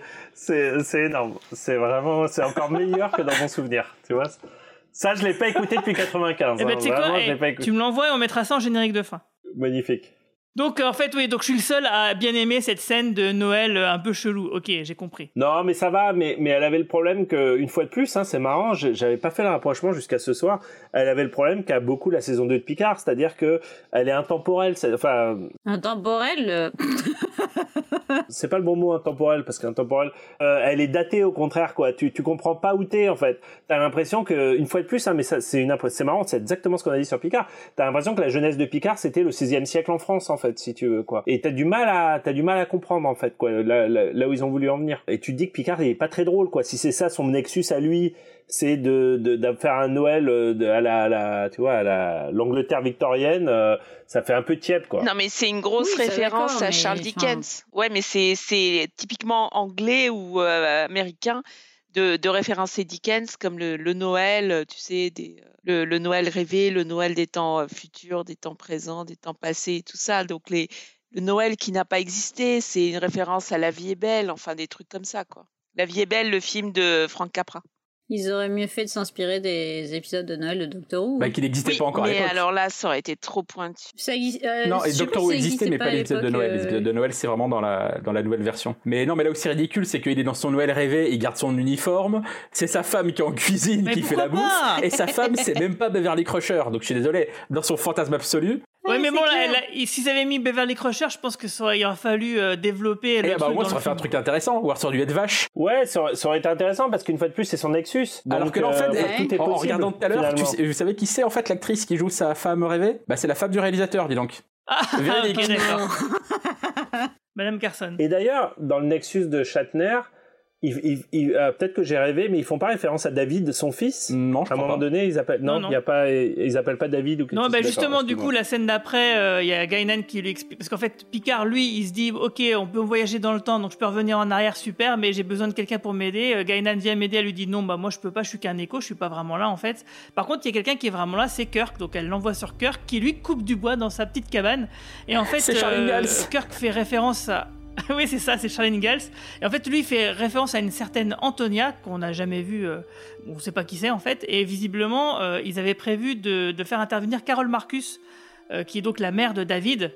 Et ça aurait eu peut-être plus de sens, mais peut-être que voilà, ils ont voulu évacuer ça parce qu'ils se sont dit voilà, il aurait fallu qu'on explique encore ce qui s'est passé dans les films précédents, etc. Alors ça, c'est vraiment débile. Parce qu'ils passent leur temps à te foutre des références obscures, à la plus d'émotions de, de trucs, aux sœurs Duras, au machin, un truc. Mais il aurait simplement de dire Carole au lieu de dire euh, Ouais, je suis euh, d'accord, hein. les, les fans auraient compris et il y avait besoin d'aucune explication. Tout à quoi. fait d'accord. Alors du coup, qu'est-ce que vous avez pensé de cette rencontre entre Kirk et, et Patrick, et, je vais dire entre Kirk et Patrick Stewart, entre Kirk et, euh, et Jean-Luc Picard? Eh ben, Kirk est un vrai cavalier, alors que Stewart, on sent qu'il sait pas monter à cheval. Ouais. Je suis d'accord. D'ailleurs, euh, anecdote, euh, c'est un cheval qui appartient à euh, Shatner, euh, qui, qui est le cheval qui monte dans la, dans la scène du film. Qui avait des chevaux d'entraînement à cette époque-là, ouais, des chevaux de.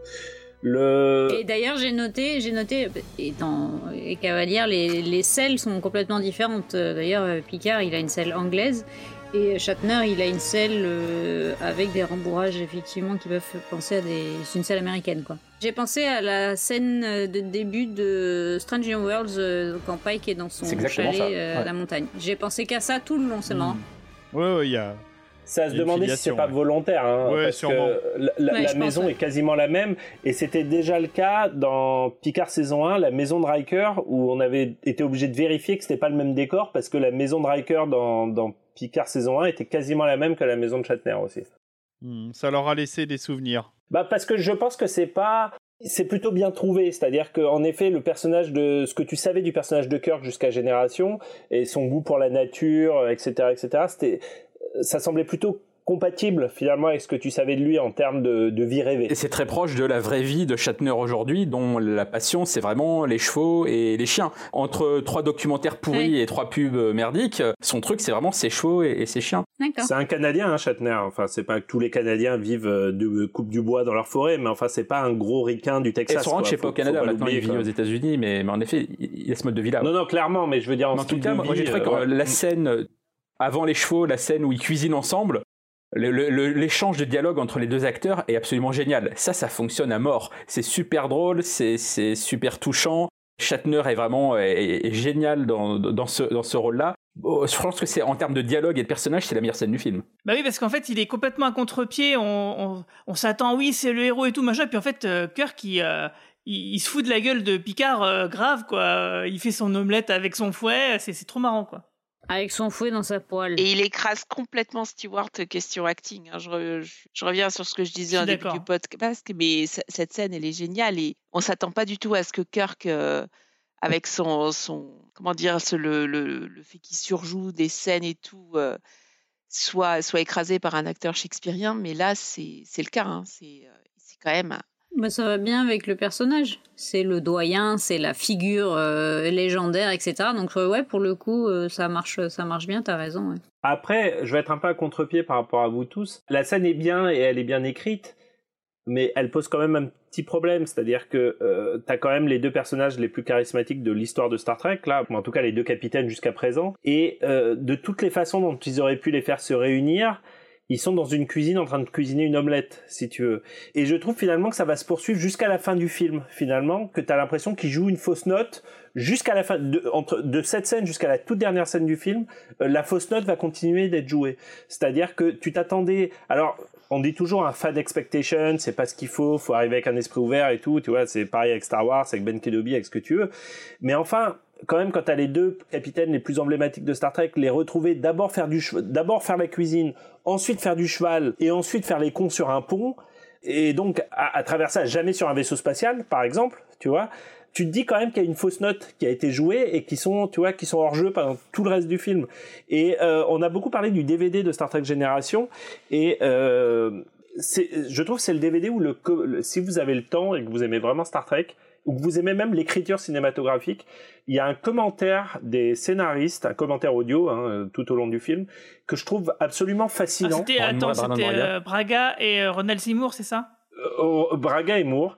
Et ils sont très honnêtes, ils disent voilà, le film, c'est le souvenir que j'en ai, hein. peut-être que j'exagère les choses, faudrait le revoir et tout, mais c'est le souvenir que j'en ai, où ils disent voilà, on va essayer de vous expliquer pourquoi on a raté ce film. Et quand ils arrivent à cette scène, ils te disent, ils réalisent, si tu veux, qu'ils ont eu tout un processus de pensée et tout qui les a amenés sur une fausse piste, et eux-mêmes n'en reviennent pas qu'ils les aient pas rassemblés sur un- une passerelle de vaisseau, en fait, si tu veux, et que par exemple Shatner ne soit jamais retrouvé sur la passerelle de l'Enterprise D, ce qui aurait été rien que ça, une scène forcément, alors peut-être forcée, mais forcément historique pour les fans de, de Star Trek. Moi, ça me déplaît pas. Bah, ils sont pas que. Je trouve que ça. Je trouve qu'au contraire, ça fonctionne parce que oui, vous les connaissez, c'est les capitaines, c'est c'est c'est ce qui les définit à vos yeux de fan, mais avant tout, c'est des êtres humains. Oubliez pas qu'ils sont dans le Nexus, dans des endroits où ils sont censés être heureux, rêver. euh, rêver. La bouffe, c'est un truc de convivialité. C'est un truc basique. On les voit jamais faire à manger. euh, Enfin, à part Pike euh, dans Strange New World, j'ai pas l'impression. euh, tu vois, c'est c'est Bah, pas Riker des. dans ils sont- Picard. La pizza. euh, Picard, hein. mais voilà, ils- ça, ça, on les met à notre niveau, ils sont humains, ils se parlent, même si c'est deux légendes qui se rencontrent euh, et qui euh, et qui ont, enfin, qui pourraient être en mode j'ai tout à te prouver, c'est moi le meilleur, etc. Non, là c'est juste, euh, bah ils sont là, ils font des trucs du quotidien et puis euh, bah finalement on va aller péter la gueule au, à l'autre abruti là. En euh, revoyant cette scène dans le film, ça m'a fait penser au fait que là, il y a pas longtemps, j'ai regardé la série euh, The Offer qui raconte les coulisses de la création du parrain. Et t'as les scènes entre Coppola et Mario Puzo qui cuisinent ensemble et qui expliquent pourquoi c'est intéressant de voir les mafieux cuisiner ensemble parce qu'en fait, c'est- c'est une famille plus que des mafieux. Et ça m'a vraiment fait penser à ça. Le côté en fait humain de ces personnages. Mais pour aller dans le sens de, de Romain Brami, dans l'absolu, ça n'empêchait pas par la suite, dans les scènes suivantes, de réunir Kirk Oui. avec l'équipage de l'Enterprise D qui rencontre tout le monde, il rencontre Data sur le- la passerelle de l'Enterprise. C'est là où il y a vraiment eu une occasion loupée. D'autant que dans le même film, le cahier des charges qu'ils avaient, c'était tuer Kirk et détruire l'Enterprise D.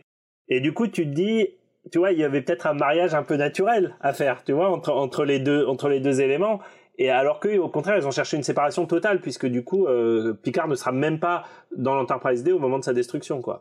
Moi, je trouve que c'est pas gênant qu'ils se retrouvent en, pleine cambrousse, euh, euh, chez un Kirk euh, dont on voit très bien que ils ont voulu montrer la face entre guillemets chatnerienne de Kirk, son côté amateur de chevaux, son côté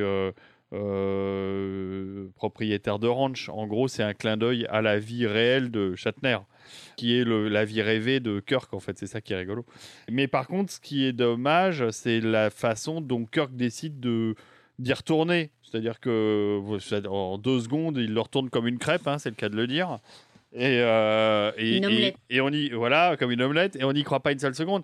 C'est là qu'ils auraient dû être malins. C'est là qu'ils auraient dû, comme ils sont dans le Nexus, les faire évoluer dans plusieurs environnements, d'un dialogue à l'autre, pour, euh, pour pour faire remettre les pieds à Kirk dans l'univers de la Fédération. Et donc ils- en effet, ils ont raté euh, ils ont raté la marche à ce moment-là. Et ça et ça et moi ce que je trouve dommage, c'est que surtout ça enchaîne vers une scène finale euh, bien, bien triste bien qui manque vachement d'am- Sans ampleur. Voilà, qui va- vachement d'ampleur parce que c'est bidon ce- cette espèce de, enfin surtout Kirk il a il a 60 ans ou 70 ans. Et, et, euh, il peut pas se battre euh, correctement, donc tout ça est, est mal amené et, ma- et ça ça fonctionne pas quoi, c'est clair. Donc c'est un peu dommage. T'as trois papilles parce que Mal- tu l'as dit toi-même, McDowell a 1200 Ah bah oui, ans oui, dans ce film pareil. également.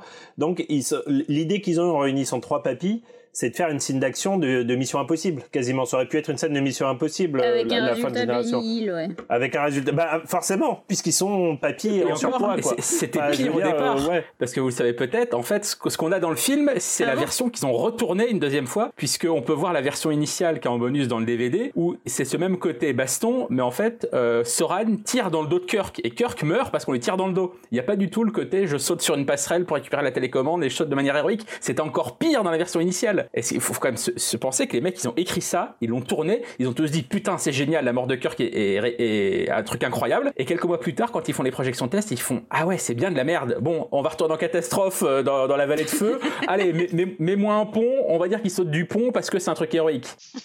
Oui, donc voilà, c'est voilà, ceci explique cela hein, de toute façon. Ah, Quand tu vois la, la, la- la version initiale dans les bonus du DVD, tu te dis, mais comment ils ont pu valider ce truc-là? Ils l'ont sauvé comme ils ont pu, mais la version finale est ridicule. Et dans la version finale, quand, je sais pas si vous avez remarqué, quand euh, Soran comprend que la- le missile va lui péter à la gueule, il y a une espèce de jump cut sur son regard, absolument ridicule, t'as l'impression d'être dans MacGruber. C'est ça, ça fait très parodie, quoi. Il y a rien qui fonctionne. C'est le méchant qui va mourir et qui fait oh, qui ça. oh merde Oh, shit. C'est limite quoi. C'est. Murdoch dans MacGyver. Mur- Murdoch dans MacGyver. c'est ça. Mais euh, ouais, c'est dommage. C'est dommage, d'autant que NetJ euh, avait fait du crossover. Hein, c'était pas le premier crossover. Il y avait. Scotty qui était revenu. Il y avait euh, il y avait Spock qui était revenu et il y avait euh, McCoy dans le pilote. euh, de- McCoy dans le pilote. Voilà, c'est ça que je voulais dire.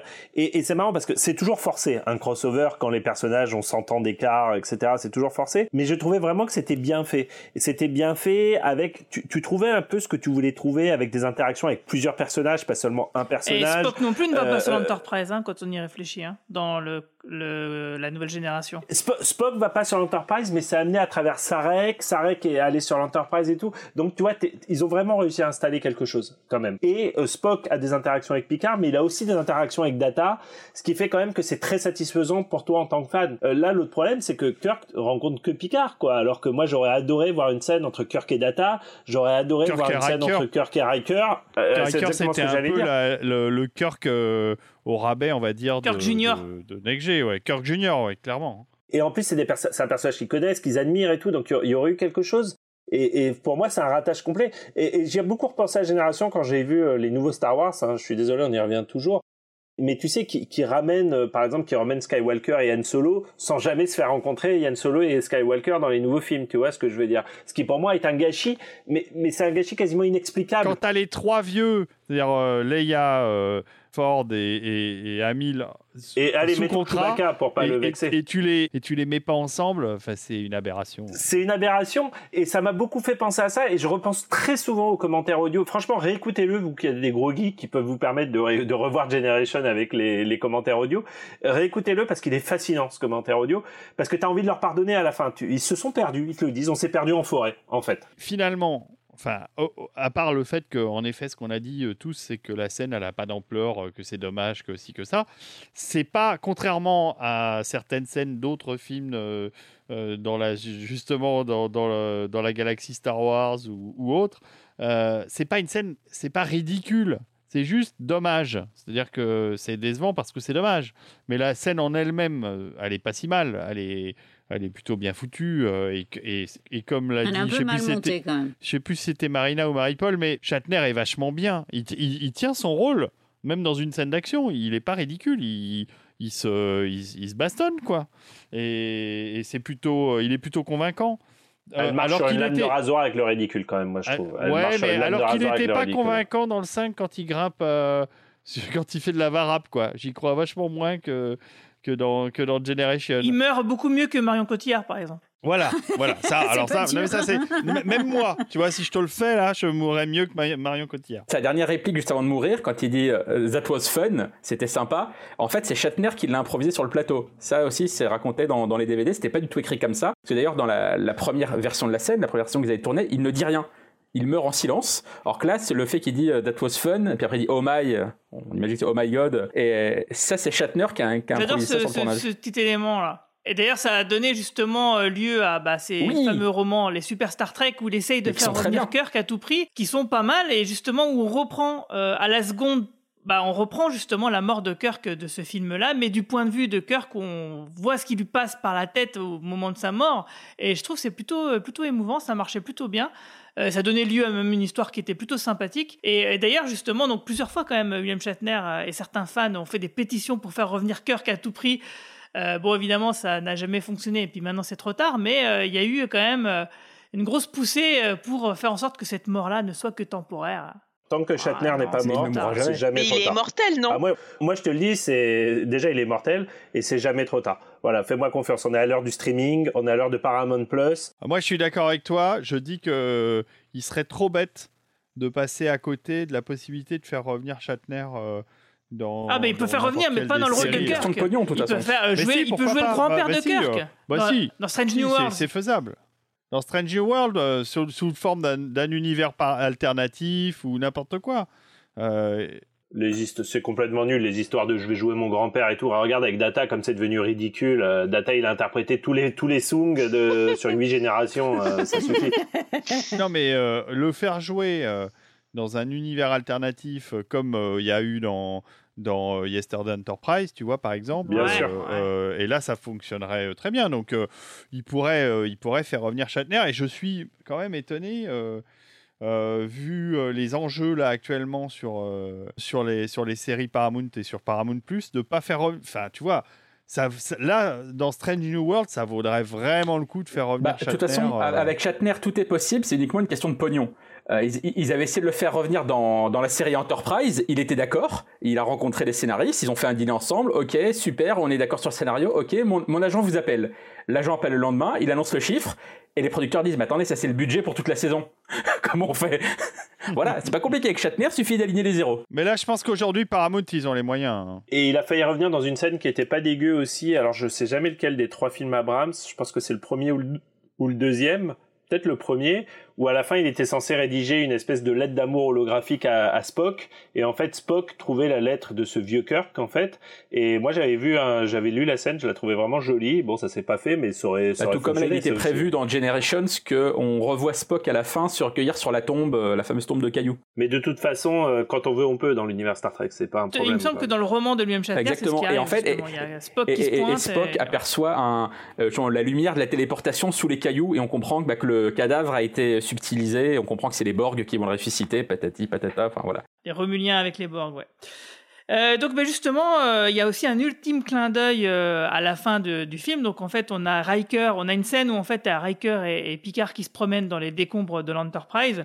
Du coup, bah, Riker, il dit qu'il est déçu bah, de ne pas avoir été le capitaine, de ne pas avoir utilisé le fauteuil de cette Enterprise-là. Mais bien sûr, Picard lui fait un petit coup de coude. T'inquiète, euh, des Enterprise, il y en aura d'autres qui vont s'appeler comme ça, des vaisseaux. Et du coup, ils sont ramenés par euh, l'USS Farragut.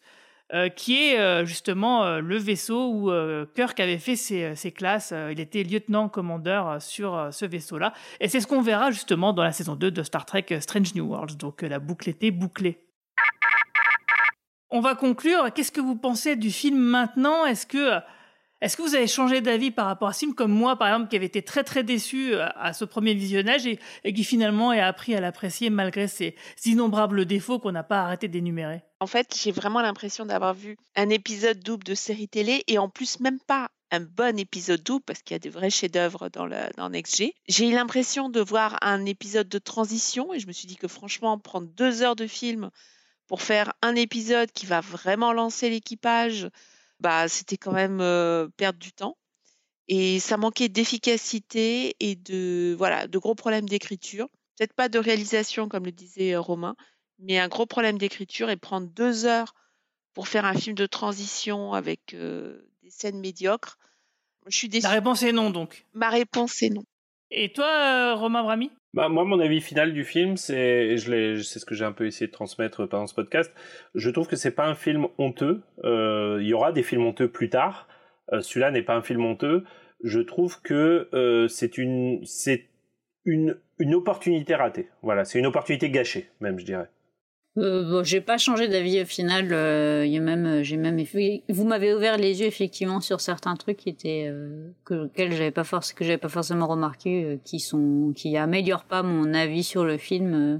C'est vrai que quand je l'ai regardé, effectivement, euh, j'étais évidemment hyper euh, hyper curieuse euh, de le voir euh, par rapport à ce que vous aviez déjà évoqué auparavant. Et effectivement mais en fait je l'ai maté comme je mate les séries télé que je mate ces derniers temps où j'ai besoin de regarder des trucs qui me qui juste me, détendent le cerveau. Et effectivement comme tu dis Marina on a l'impression de voir deux épisodes de séries télé qui sont collés cul à cul et où il manque où il y a des il y a des super idées, mais il manque tout un tas de trucs, quoi. Et c'est dommage parce que bah, on aurait pu avoir un super film de transmission et au final, on se retrouve avec un truc euh, sympa, mais euh, je suis sûr que quand on verra First Contact au mois de septembre, j'aurai déjà tout oublié. Et toi, Romain Bah, moi, un peu comme je le disais en intro, euh, je, en revoyant ce film-là, c'est, c'est vraiment été l'effet inverse de Star, Star Trek 5, c'est-à-dire que je l'ai trouvé encore plus mauvais que, que dans mon souvenir. Vraiment, je, je, sauve pas grand-chose. Euh, c'est vraiment, je pense, l'un des films que, ouais, que j'ai le moins de plaisir à revoir de, la franchise, mais, mais comme d'autres qui sont pas très intéressants, comme le 5, euh, comme, euh, comme Nemesis, comme Insurrection. Voilà, vraiment, le, je, je, bah, je me répète un peu, hein, mais le seul film de la Next G que j'ai vraiment du plaisir à revoir, c'est First Contact. Les trois autres, voilà, c'est, je les trouve vraiment. Le seul intérêt de celui-là, c'est en effet, c'est pour le côté, je comprends qu'on puisse l'aimer pour le côté mythologique. C'est en effet, il s'y passe des choses importantes pour l'évolution des personnages, pour la, grande histoire euh, de, l'univers Star Trek, euh, contrairement à un film comme Insurrection qu'on peut tout à fait sauter.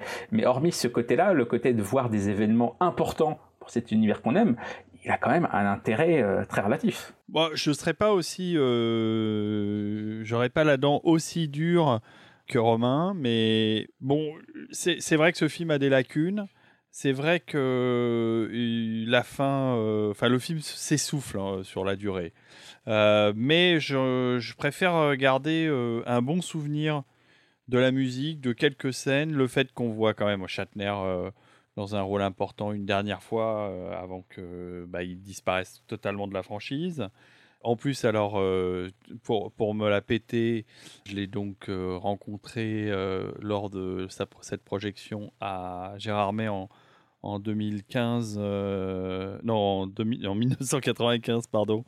Et puis c'était en janvier 95, je crois. Et j'ai été vachement surpris parce que moi qui fais donc 1m72, je devais faire 1m72 à l'époque, j'ai dû me tasser un peu, je dois faire 1m70 maintenant. Puis ça va pas s'arran- s'arranger avec l'âge. Et ben le- ma première surprise, c'était de constater que William Shatner est grand et, baraqué. C'est-à-dire, alors c'est pas un géant, hein, mais euh, il fait au moins 1m80, voire un peut-être petit, peu plus. Et donc il est super impressionnant. Euh, donc j'imagine que Nimoy devait être immense. et devait toucher le plafond des décors avec la tête. Mais Shatner est super était super impressionnant. Ça m'a beaucoup marqué, de... alors que je m'attendais à un petit gars, euh, parce qu'on a l'impression qu'il n'est pas très grand dans la série ou dans les films. Et en fait, c'est un bûcheron canadien. Il, il il a, il a bien la carrure de ses origines canadiennes. Et, et pour moi, ça reste Generation, ça reste un excellent souvenir. Voilà, je pense pas que ce soit un film honteux. Je pense pas que, je pense que quand on aime Star Trek, il faut l'avoir vu, même si on l'apprécie pas entièrement. Euh, il est moins, euh, c'est moins gênant peut-être que la transition euh, première trilogie Star Wars et, ou les même les nouveaux épisodes de Star Wars. Voilà, je trouve que Generation, finalement, l'équipe de Paramount s'en sort et l'équipe de Next les, Brannon Braga et compagnie s'en sortent pas si mal. Même si encore une fois, on l'a dit assez pendant ce podcast, je crois que le film euh, n'est pas parfait. Et ben en tout cas, bah, merci sur- pour ces bonnes paroles. On va s'arrêter là et on va vous donner euh, donc rendez-vous pour le prochain podcast qui sera Star Trek First Contact. Et là, Oh ça sera là. bien sûr un peu particulier puisqu'on vous donne donc rendez-vous euh, le 10 septembre au Club de l'Étoile à Paris, donc pour une projection euh, en salle de cinéma et où on va enregistrer donc le 10 podcast d'analyse dans la foulée devant le public. Euh, donc, euh, alors je sais pas s'il reste des places à ce moment-là, au moment du- où ce podcast va sortir. Je sais pas s'il reste encore des places, mais en tout cas, si c'est le cas, eh ben, vous pouvez vous rendre sur le site du Club de l'Étoile et acheter, donc réserver euh, vos places parce que normalement, euh, au moment où on enregistre ce podcast, il y en reste quelques dizaines. On imagine qu'il devra en rester quand même deux, trois, quoi. Et il doit pas en rester beaucoup, beaucoup. hein. Tu crois? Euh, ouais, je j'ai pas les chiffres là. Il faudrait que tu les demandes, mais mais euh, le déjà vous en avez vendu pas mal hein, de ce que m'avait dit. Euh, la dernière fois que je suis passé au club de l'Étoile, on m'avait dit que vous aviez déjà euh, bien engrangé. Alors comme la scène n'est pas immense, elle fait euh, 120 places, euh, je crois. 170. Ah, ah oui, euh, avec la mezzanine en fait. Oui, bien sûr. Oui. Le, le je- problème, c'est qu'on a été un peu pris dans notre élan et du coup, pour euh, Star Trek Insurrection, on a booké Bercy. et là, je suis pas sûr que, Et je suis pas sûr que ça passe. Et Shatner. Il y aura Shatner, euh, mais on verra. Je sais pas il si est ça pas passe. courant qu'il est pas dans le film, c'est con. Comme tu l'as si bien dit, Robin, tu lui files un billet, il vient quand même, vient hein, de toute cheval, façon. Donc... Non, il vient en fusée maintenant. Il vient. Mais il vient non, en- parachute en. Ouais, c'est ça. Ah non, Avec Jeff. ah non, mais alors là, je suis désolée, mais je boycotte. hein. J'annule Bercy. En tout cas, on a vraiment hâte euh, de, de faire ce podcast et ben, on espère que tout va bien se passer, mais il n'y a pas de raison. Euh, je pense que ça va être très très cool. Et sinon, bah, j'en profite hein, pour aussi dire quelque chose qu'on oublie tout le temps euh, dans les podcasts du Coin Pop. Bah, c'est de vous inviter à partager les podcasts si vous appréciez ce qu'on fait, euh, parce qu'on a quand même besoin de vous pour euh, bah, que le podcast se fasse connaître. Donc, euh, bah, si vous pouvez mettre des petites notes sur Apple Podcast ou Spotify ou je ne sais quoi, là où vous écoutez les podcasts, mettez-nous des petits commentaires, des petites notes, des petites 5 étoiles, c'est génial. Et puis, n'hésitez pas à partager les podcasts sur les réseaux sociaux, à les commenter, ça nous aide évidemment à avoir de la visibilité. Merci beaucoup. On vous souhaite une longue vie et plein de prospérité jusqu'à la prochaine fois. Ciao Salut Au revoir Ciao. tout le monde. Ciao.